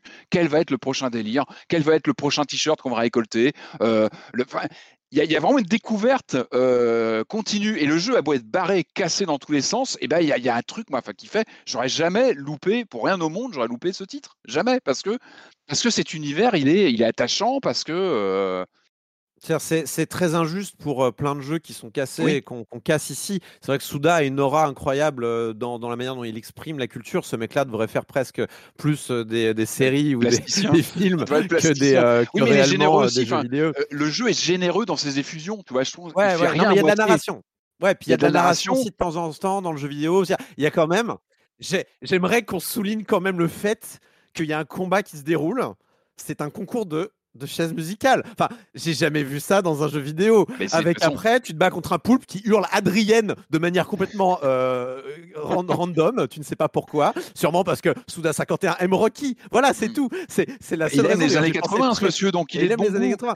Mais après, le, le quotidien, c'est vrai que le quotidien du jeu, il est très. C'est passer la pelouse la moitié du temps, c'est aller déboucher les toilettes. C'est ça le quotidien dans No More Heroes 3. Il faut le savoir quand tu vas l'acheter. Il faut savoir où tu mets les pieds. Mais à côté de ces choses très prosaïques et, et pas forcément toujours passionnante, il y a une folie latente. Il y a une folie latente où tu ne sais pas ce qui va arriver. Et moi, euh, voilà, je ne peux pas le décrocher. Je ne décroche pas de ce jeu pour ça. Moi, moi j'étais, euh, j'étais vraiment pété de rire, enfin j'étais mort de rire, je, me levais, je décrochais la Switch du socle, je montrais à, ma, à, ma, compagne, regarde ce qu'il a fait. Et vraiment, oui, oui, regarde ce qu'il a fait ce con quoi. Moi c'est le seul truc, c'est le seul truc que je retiens du jeu. J'ai pas joué longtemps parce que ça m'est tombé des mains pour le coup, mais effectivement, t'as un talent pour le what the fuck complet et qui fait que tu vas prendre ta Switch, tu vas montrer, regarde là, je joue avec le chat, je joue avec le chat, lui lancer des boules, et puis après je vais tuer des mecs, et ça n'a aucun sens. Mais au final, je trouve que c'est aussi, c'est aussi pourri. Enfin, moi, ça me tombe des mains comme la plupart des films de Takashi Miike. Il a fait des trucs super, mais mais il y a un moment où juste le, le, délire, ça ne suffit pas à faire un bon truc. Et je, et je préfère, voilà, je préfère un notion. C'est un autre type de délire, mais ce mec-là, ça me fait chier. C'est franchement un des meilleurs mauvais jeux que j'ai joué. Tu vois ce que je veux dire? Ouais, non, euh, c'est vraiment ça. Non, mais c'est mais c'est comme pour tout No More Il crée une fascination, mais on peut pas décemment dire que c'est un bon jeu. C'est une c'est une espèce de farandole de références. Tu n'en as pas la moitié en plus. Tu n'as pas la moitié des références que. que... Enfin, moi, j'étais un moment. Là, je suis à peu près sûr qu'il y a une référence, mais je ne l'ai absolument pas. Mais tu prends quand même du plaisir. Tu as l'impression de participer. Tu as l'impression d'être malin, alors que pas du tout. Tu sais pas du tout ce qui se passe, comme tout le monde. Euh, mais c'est. Bref. Non, toi, tu as eu toutes les références. je l'aurais jamais loupé parce que voilà, je suis friand de tous ces, clins d'œil pop culture. Par contre, je suis pas sûr qu'il laissera une grande trace, ce, No More Heroes 3, tu vois, par rapport au premier, par rapport. qui était une rupture aussi. Il, il avait vraiment une proposition à l'époque sur Wii. Il avait, il avait vraiment quelque chose de différent. No More Heroes 3, 50 euros sur Switch. 60 euh, euros, malheureusement. 60 euros? Ah, ah, tu t'es fait avoir par le, psy, le prix psychologique, attention. C'est ça, désolé, 60 euros sur Switch, No More Heroes 3 pour euh, le, le meilleur mauvais jeu. Exclu Switch, ouais, priori, hein, donc, euh, Switch. Euh, bah, il fallait bien le faire tourner sur la console qui était la moins capable de faire tourner ce jeu. Il faut, faut... c'est évidemment, c'est comme la Wii. Imagine le, si le FPS passait au-dessus des 25, ça, aurait été un drame. Tu vois, on aurait perdu l'aspect cinématographique de la chose, tu vois, ça aurait été triste. Ryan Reynolds here from Mint Mobile. With the price of just about everything going up during inflation, we thought we'd bring our prices down. So to help us, we brought in a reverse auctioneer, which is apparently a thing. Mint Mobile unlimited premium wireless. Ready to get 30, 30, bit to get 30, bit to get 20, 20, 20, bit to get 20, 20, bit to get 15, 15, 15, 15 just 15 bucks a month. So, Give it a try at mintmobile.com/switch. slash $45 up front for 3 months plus taxes and fees. Promo for new customers for limited time. Unlimited more than 40 gigabytes per month slows. Full terms at mintmobile.com. On va terminer, on va terminer cette émission avec, euh, bah on l'a dit au début, hein, le, rendez-vous euh, annuel euh, de, Silence en joue. On est obligé d'en parler. Est-ce qu'on va en parler longtemps? C'est moins gagné. c'est évidemment la nouvelle fournée du jeu de basket emblématique de Touquet, NBA Touquet 22. You're playing professional basketball. This has to be a dream come true for you. If you do what we know you're capable of, you'll be in that starting lineup. Ooh, there he is. Yeah, you know you're killing it out there, bro. I'm here. I have an appointment with Charles Hampton. You must be MP. NBA 2K22 donc euh, qui euh, débarque comme à chaque fois à peu près un mois avant le début de la saison en NBA. Euh, cette fois-ci, bah cette fois-ci c'est la même chose, c'est NBA 2K19 plus 3 en gros. Et puis et puis voilà bah tiens j'ai envie quand même de te laisser la parole Marius parce qu'on est un peu deux sur l'affaire pendant pendant longtemps. Avant que tu sois là, j'étais un peu tout seul tu sais sur les 2K. Je, je, partais dans des tunnels sans fin donc maintenant j'en profite. Euh, je commence avec toi, hein. Marius. Vous n'avez plus peur de tester, maintenant vous êtes autant que nous deux, donc on arrête de se la jouer. Déjà, Déjà. Euh, comparaison avec No More Heroes, le monde ouvert de Touquet, la ville, est mieux. mais, elle est... pas bonne. C'est pas forcément un bon repère, hein, No More Heroes. Non, non, je sais, je sais. je la déteste cette ville. Dans le fond, je la déteste. C'est un vrai problème. Ouais. Euh, ouais, bah, vous avez Spelunky, vous avez, euh, on a tous nos petits jeux un peu pervers. Moi, à chaque fois, tous les ans, quand je regarde les petits décomptes sur, euh, sur le truc PlayStation euh, du nombre d'heures passées sur tel jeu, j'ai toujours ce petit frisson où je, je vérifie deux fois s'il s'agit bien de centaines d'heures ou de dizaines d'heures. Donc, cas, je passe beaucoup trop de temps dessus, beaucoup trop. Et, et, et plus ça va, non, parce que je non, j'ai pas envie. Ah, c'est gênant. j'ai honte et puis le problème c'est que ça fait 10 ans, donc c'est étalé. Ah, non, ah, non le, vrai truc, c'est que Touquet là, les jeux sont bons, mais euh, mais c'est une descente aux enfers, je trouve. Tous les ans, c'est de pire en pire au niveau de bah, de, de, la monétisation du truc, de l'intégration euh, de, de, du fric partout. Et puis, et puis, je sais pas, il y a un, il y a une ambiance qui est malsaine, je trouve. Enfin, plus ça va, plus c'est malsain. Et, euh, et là, alors euh, cette fois-ci, on peut plus du tout couper. Euh, on va parler surtout du mode My Career, qui, qui, consiste à créer un joueur et à le faire évoluer pour devenir une superstar de la NBA, parce qu'on va pas devenir un joueur moyen de la NBA, sinon c'est pas marrant. Ouais. Mais euh, là, clairement, le jeu nous pousse à, à créer, à, enfin, à passer par ce monde ouvert qui s'appelle la ville, où, euh, où on a un petit appartement moche, un copain euh, qui nous parle tout le temps de trucs pas très intéressants. Oh, tu vas me le vendre encore, bon sens. Ouais, non, mais, mais d'habitude, cet, cet espace-là, il était réservé pour le multijoueur, qui est un monde à part, qui est une autre forme de basketball qui ne ressemble plus à du basketball. Mais on pouvait éviter ce truc-là. Là, plus du tout. Si on veut faire évoluer son personnage, on est obligé de passer par des tonnes de mini-quêtes pas très intéressantes. Alors, il y a un côté qui marche bien, qui, appuie presque sur le MMO. Enfin, c'est presque du RPG dans le sens où euh, il faut aller faire des mini-quêtes pour aller voir un mec qui va nous permettre d'augmenter notre, euh, notre niveau de business ou je sais pas quoi, pour que on puisse débloquer des, euh, des sponsors, des machins, des trucs, pour récupérer et puis récupérer de l'argent qui nous permettra d'améliorer le personnage. Et là, mais ça ressemble maintenant à un MMO débile où on sort de son appart, il y a 40 autres joueurs qui ressemblent aux nôtres, qui sont figés devant la porte parce qu'ils sont tous dans les menus, parce que parce qu'on passe son temps dans les menus. Le truc est horriblement laid, il faut traverser la ville en skateboard, ça prend 5 minutes pour aller faire des quêtes FedEx qui n'ont aucun intérêt. Mais le pire, c'est que je, passe du temps là-dessus parce que j'ai besoin d'améliorer mon personnage parce que c'est pas marrant de pas l'améliorer. Et du coup, tu joues avec cette honte permanente d'être là c'est ça. Mais il faut qu'on en parle de la honte et de NBA 2K. J'ai honte d'être dans cet endroit et, de, faire ça. Et dès que je lance un match, c'est super parce que même, même si on peut euh, déplorer euh, euh, tel équilibrage de gameplay, ça reste un jeu qui est quand même super bien foutu, qui est incroyable visuellement, qui est incroyable en termes d'animation, de réalisme, de, de profondeur. Mais il y a toute cette surcouche là euh, auquel ça s'ajoutent des microtransactions derrière. Enfin, on, te dit toujours, regarde à côté le mec, il est au niveau 87. Lui, il a dépensé de l'argent. Tu pourrais être aussi fort que lui en permanence. Hein, c'est, il y a ça et il y a en plus donc toute la partie narrative qui est de plus en plus dégueulasse. Et c'est vraiment, il y a un, là, il y a un, truc. C'est censé coller au réel et aux problématiques des joueurs NBA quand tu suis un peu l'actu.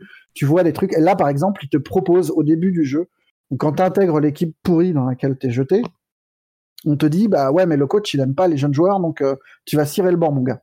On te propose de rien faire, d'attendre, de, passer genre 10 matchs à cirer le banc avant qu'ils reconnaissent quand même que tu es quelqu'un d'exceptionnel ou de foutre la merde sur Twitter. En gros, tu ton agent qui va dire euh, vas-y, euh, like un tweet sur un mec. Non mais ça c'est plutôt marrant parce que c'est vraiment des trucs qui existent dans la vraie vie que tu vois.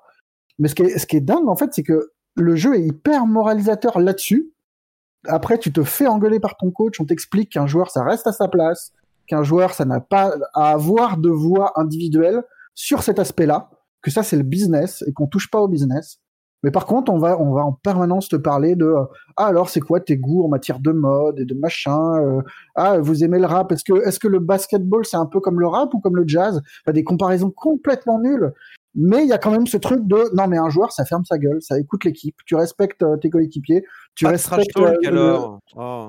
C'est c'est assez bizarre. Enfin et vraiment à la fin, moi je me retrouve à, dans un MMO enfin moche, moyennement moche au regard de, de sous la cinquantaine, mais mais mais mais t'es pas bien. Enfin, il y a un truc, je me sens sale, quoi. Il y a un truc, voilà, c'est ça. Il y, a un truc, euh, il, y a, il, y a, un truc avec la honte dans, dans NBA 2K quand tu ah, mais les gars, arrêtez, euh, mode ma carrière. Non mais alors déjà il faut bien voir cette année, cette année dans, au, niveau de la honte, au niveau de la honte, on est, parti, on est parti très très loin, très très vite. C'est-à-dire que euh, ton joueur s'appelle MP pour My Player, hein, c'est son, son oh, nom. Oh putain, j'avais pas fait le lien. Ah oui, bah voilà, donc euh, c'est MP, donc tu vois, on est, on est vraiment sur la coquille vide.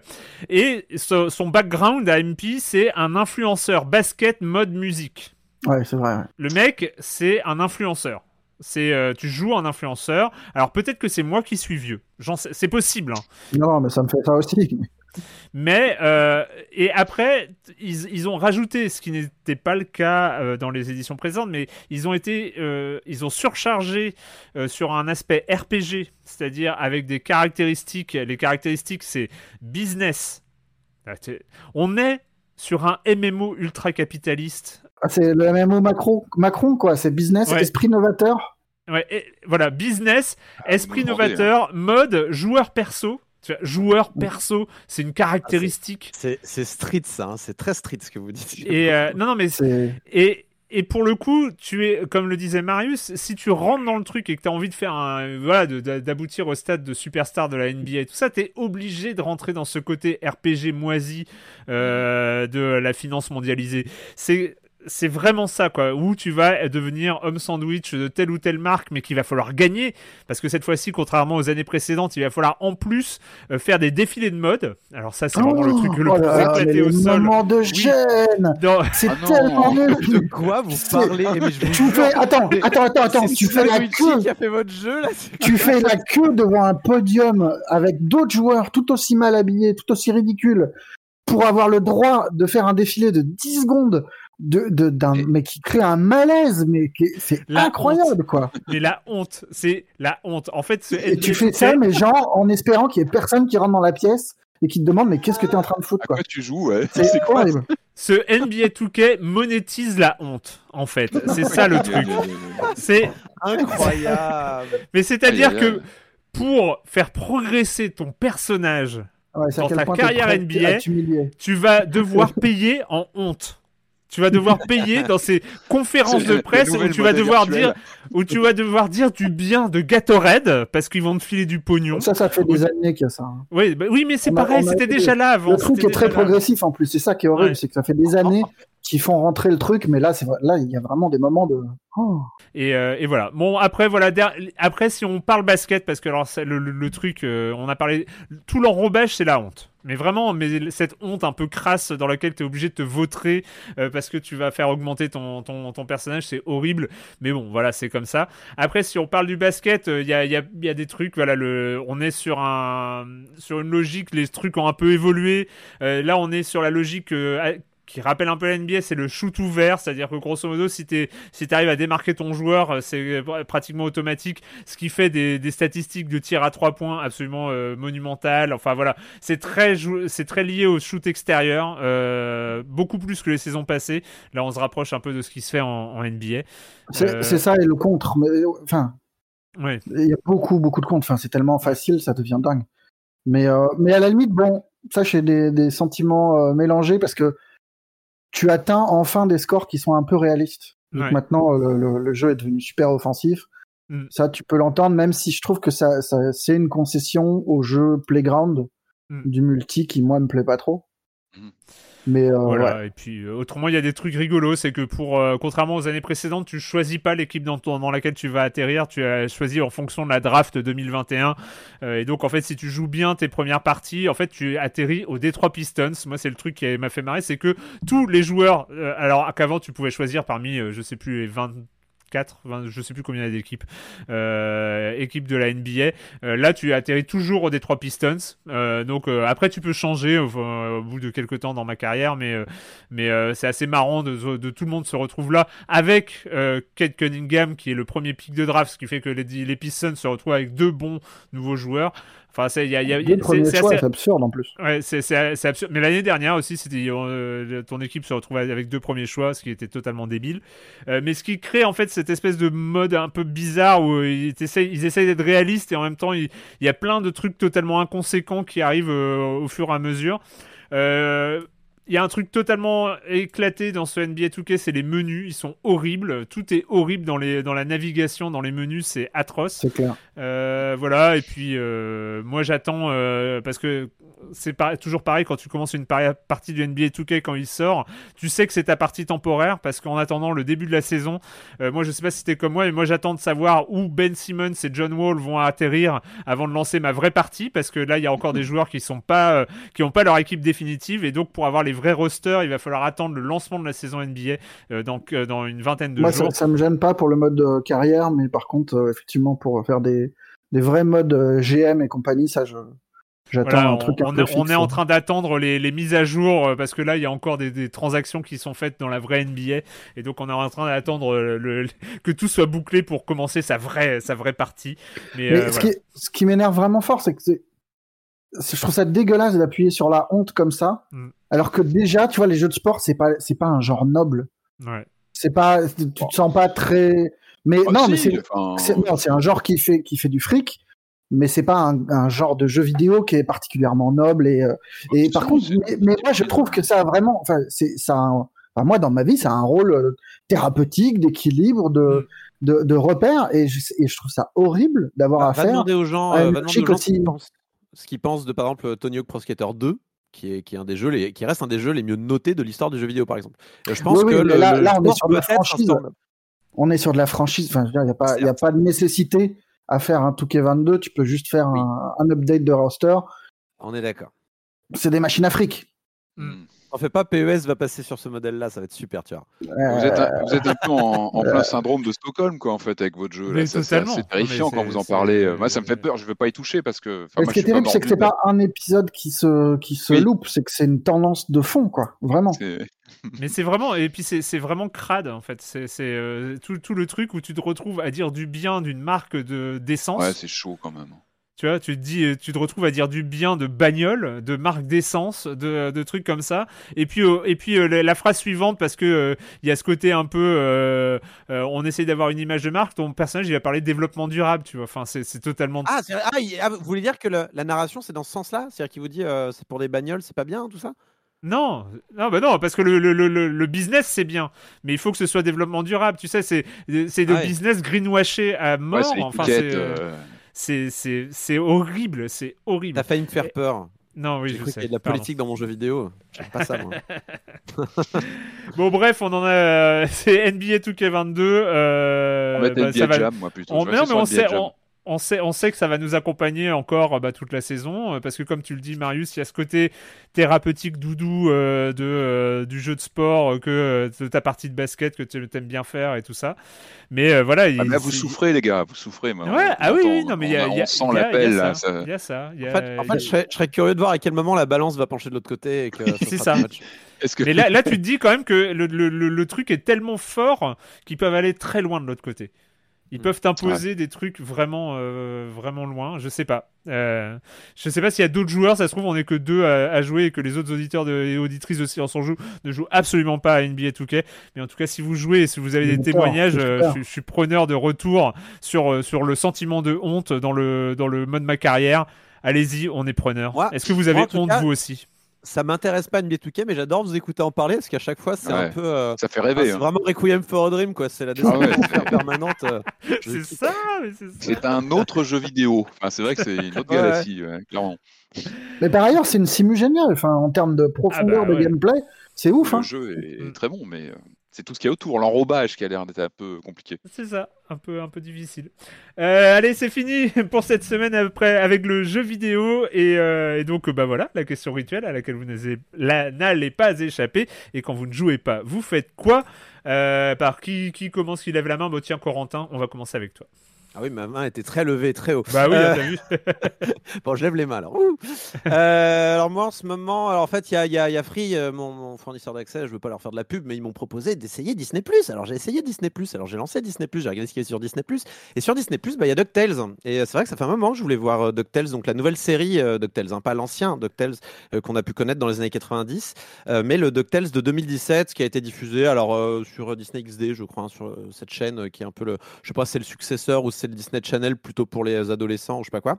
Mais euh, super, super DuckTales, très bien animé. Euh, il y a un style graphique un petit peu, un peu plus carré que les cartoons Disney euh, de, l'époque 90 euh, euh, qui existaient à l'époque. Mais voilà, ah, ce petit côté que vous avez peut-être déjà vu aussi avec un gros line qu'on peut voir notamment dans les nouveaux dessins animés Mickey qui, doivent être d'ailleurs gratuits sur YouTube.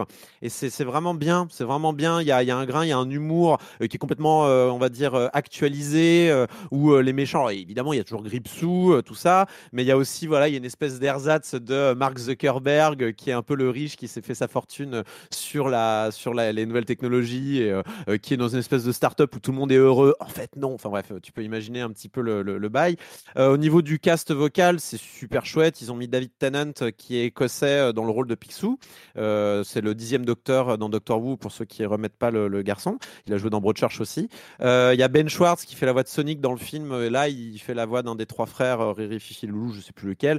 Il y a Abed de Community qui fait une des voix aussi dans des trois frères. Euh, il y a des voix que j'ai pu reconnaître dans Steven Universe ou des trucs comme ça. Il y a un vrai côté en fait, et Disney le fait de plus en plus, c'est pas c'est pas vraiment étonnant, mais il y a un côté très Cartoon Network en fait dans ce dans ce Ducktales euh, actualisé.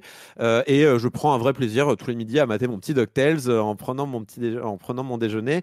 je recommande pour les gamins, pour les adultes, c'est vraiment ce genre de dessin animé. Pour moi, c'est très important que les dessins animés soient en fait avec un double niveau de langage pour qu'il y ait de l'aventure pour les enfants et il y a un sous-texte pour les, les, les, les parents. Euh, il y a que trois saisons, mais ça se termine, je, il me semble, j'y suis pas arrivé. Ça a été arrêté malheureusement et ça se termine sur un gros épisode comme d'habitude. Euh, tout ça se trouve sur Disney, euh, évidemment, puisque c'est Picsou, évidemment. Patrick? Alors moi, j'ai, euh, je suis un peu en retard sur les séries, donc là, je viens de commencer, hein, 15 ans après tout le monde, Narcos, euh, qui est sur Netflix, euh, je suis en train, j'ai quasiment fini la première saison. Très bonne euh, surprise de mon côté. Hein. je découvre un peu après tout le monde, mais euh, on rappelle donc l'histoire de Pablo Escobar, le cartel de Medellín en Colombie. Euh, moi, je trouve ça très très bien fichu. Bah, les acteurs sont impeccables, la mise en scène, je trouve ça vraiment efficace. c'est assez violent. C'est vrai que, en fait, j'ai bien aimé la sur cette première saison que je suis en train de terminer, j'ai bien aimé le crescendo. En fait, pour moi, il y a une sorte de bascule. Je trouve qu'elle est bien foutue pour ça. C'est que je trouve que sur les premiers épisodes, non pas qu'on va trouver Escobar euh, sympathique, mais le, personnage dégage une aura un peu, euh, une, forme de superbe qui va se transformer au fil de la saison. Je trouve que c'est vraiment bien fichu, c'est que le personnage devient monstrueux au fil du, des épisodes. Vraiment, il y a une transformation, même physique de l'acteur. Je trouve que vraiment, il y a une, la façon dont il incarne le personnage se modifie physiquement. Et ça, je trouve ça, vraiment réussi, euh, notamment lorsqu'il y a, un, comment dire, où il passe du côté terroriste. Et là, vraiment, on sent que la série euh, amène tout ça concrètement à l'écran, transforme le personnage, et, je trouve ça brillant. Puis moi, je, moi, je trouve ça fascinant, c'est que moi, j'y vois comme une extension à une de mes, voire ma série euh, télé favorite, c'est Deux flics à Miami. C'est un peu l'extension. De l'autre côté, on voit l'envers du décor, évidemment, puisque Deux flics à Miami, bah, c'est à Miami, c'est sur justement donc les, les stupes qui, bah, qui gèrent les arrivées de, de cocaïne. Et puis là, bah, on voit l'envers du décor, comment ça se passe de l'autre côté. Je trouve que ça, ça fait un complément intéressant. Ce sont les mêmes années. Hein. On est la deuxième moitié des années 80, grosso modo. Donc euh, voilà, j'y trouve un, complément intéressant à Miami Vice que je ne lâche jamais. Hein. J'ai toujours un épisode en route toutes les semaines. Je me fais un épisode. En tout cas, Narcos, très bonne euh, surprise. Euh, je crois qu'il y a plusieurs saisons, donc je, suis loin d'avoir fini. Mais voilà, il y a aussi du jeu vidéo, donc il faut, bah, voilà, il faut gérer le, le temps. Mais en tout cas, très bonne surprise sur la première saison de Narcos de mon côté. Marius? Euh, je t'ai étonné, Corentin, quand t'as dit Disney+, j'étais sûr que t'allais te précipiter sur Star Wars Visions. mais non, mais tu peux me le voler pour la semaine pour le dans deux semaines. non, je vais pas te le voler. J'ai juste vu celui de Trigger hier soir. Ah, ah, super, comme ça on peut tenir plusieurs semaines comme ça. C'est ouais, faire du teasing. Très, bien vu. Ouais, j'ai non, ah, moi, pas grand chose à en dire parce que je suis un peu déçu. En gros, Star Wars Vision, c'est c'est une expérience de, de, Disney qui confie qui confie des courts métrages à plusieurs studios de Japanime. Euh, parmi parmi les meilleurs. Et, euh, voilà c'est tombé hier soir. Je, je ouais suis un peu tôt pour me prononcer. Euh, plutôt faire fondation chez euh, Apple TV qui est euh, la grosse série Apple TV qui arrive ce soir. Pilote hyper impressionnant visuellement. Vraiment il y a du budget il y a c'est de la grande science-fiction qui en fout plein la vue, un peu moins après, mais surtout, en fait, la, série est sympa, elle se regarde très bien. Euh, ça, ça tient pas la promesse de Fondation qui est un cycle de science-fiction qui s'étale sur un millier d'années. Hmm. C'est comment un empire s'effondre sur mille ans. Et, euh, et, et, la série, bah, on a besoin de personnages et on n'arrive pas. Et là, cette saison 1, elle n'arrive pas à dépasser ce truc-là. Je ne désespère pas que la saison 2 réussira à tout, tout balancer, mais je, je mais bon, ça reste, euh, ça reste une série de SF euh, tout à fait regardable et euh, je pense que quand on aime Asimov, faut aller voir quand même quoi. Ok. bah moi pour ma part, je vous conseille l'essai d'Amandine Gay qui s'appelle Une poupée en chocolat. c'est un des trucs les plus enfin les, les, plus bouleversants et les plus euh, remuants intellectuellement que j'ai pu lire euh, ces, ces, derniers temps.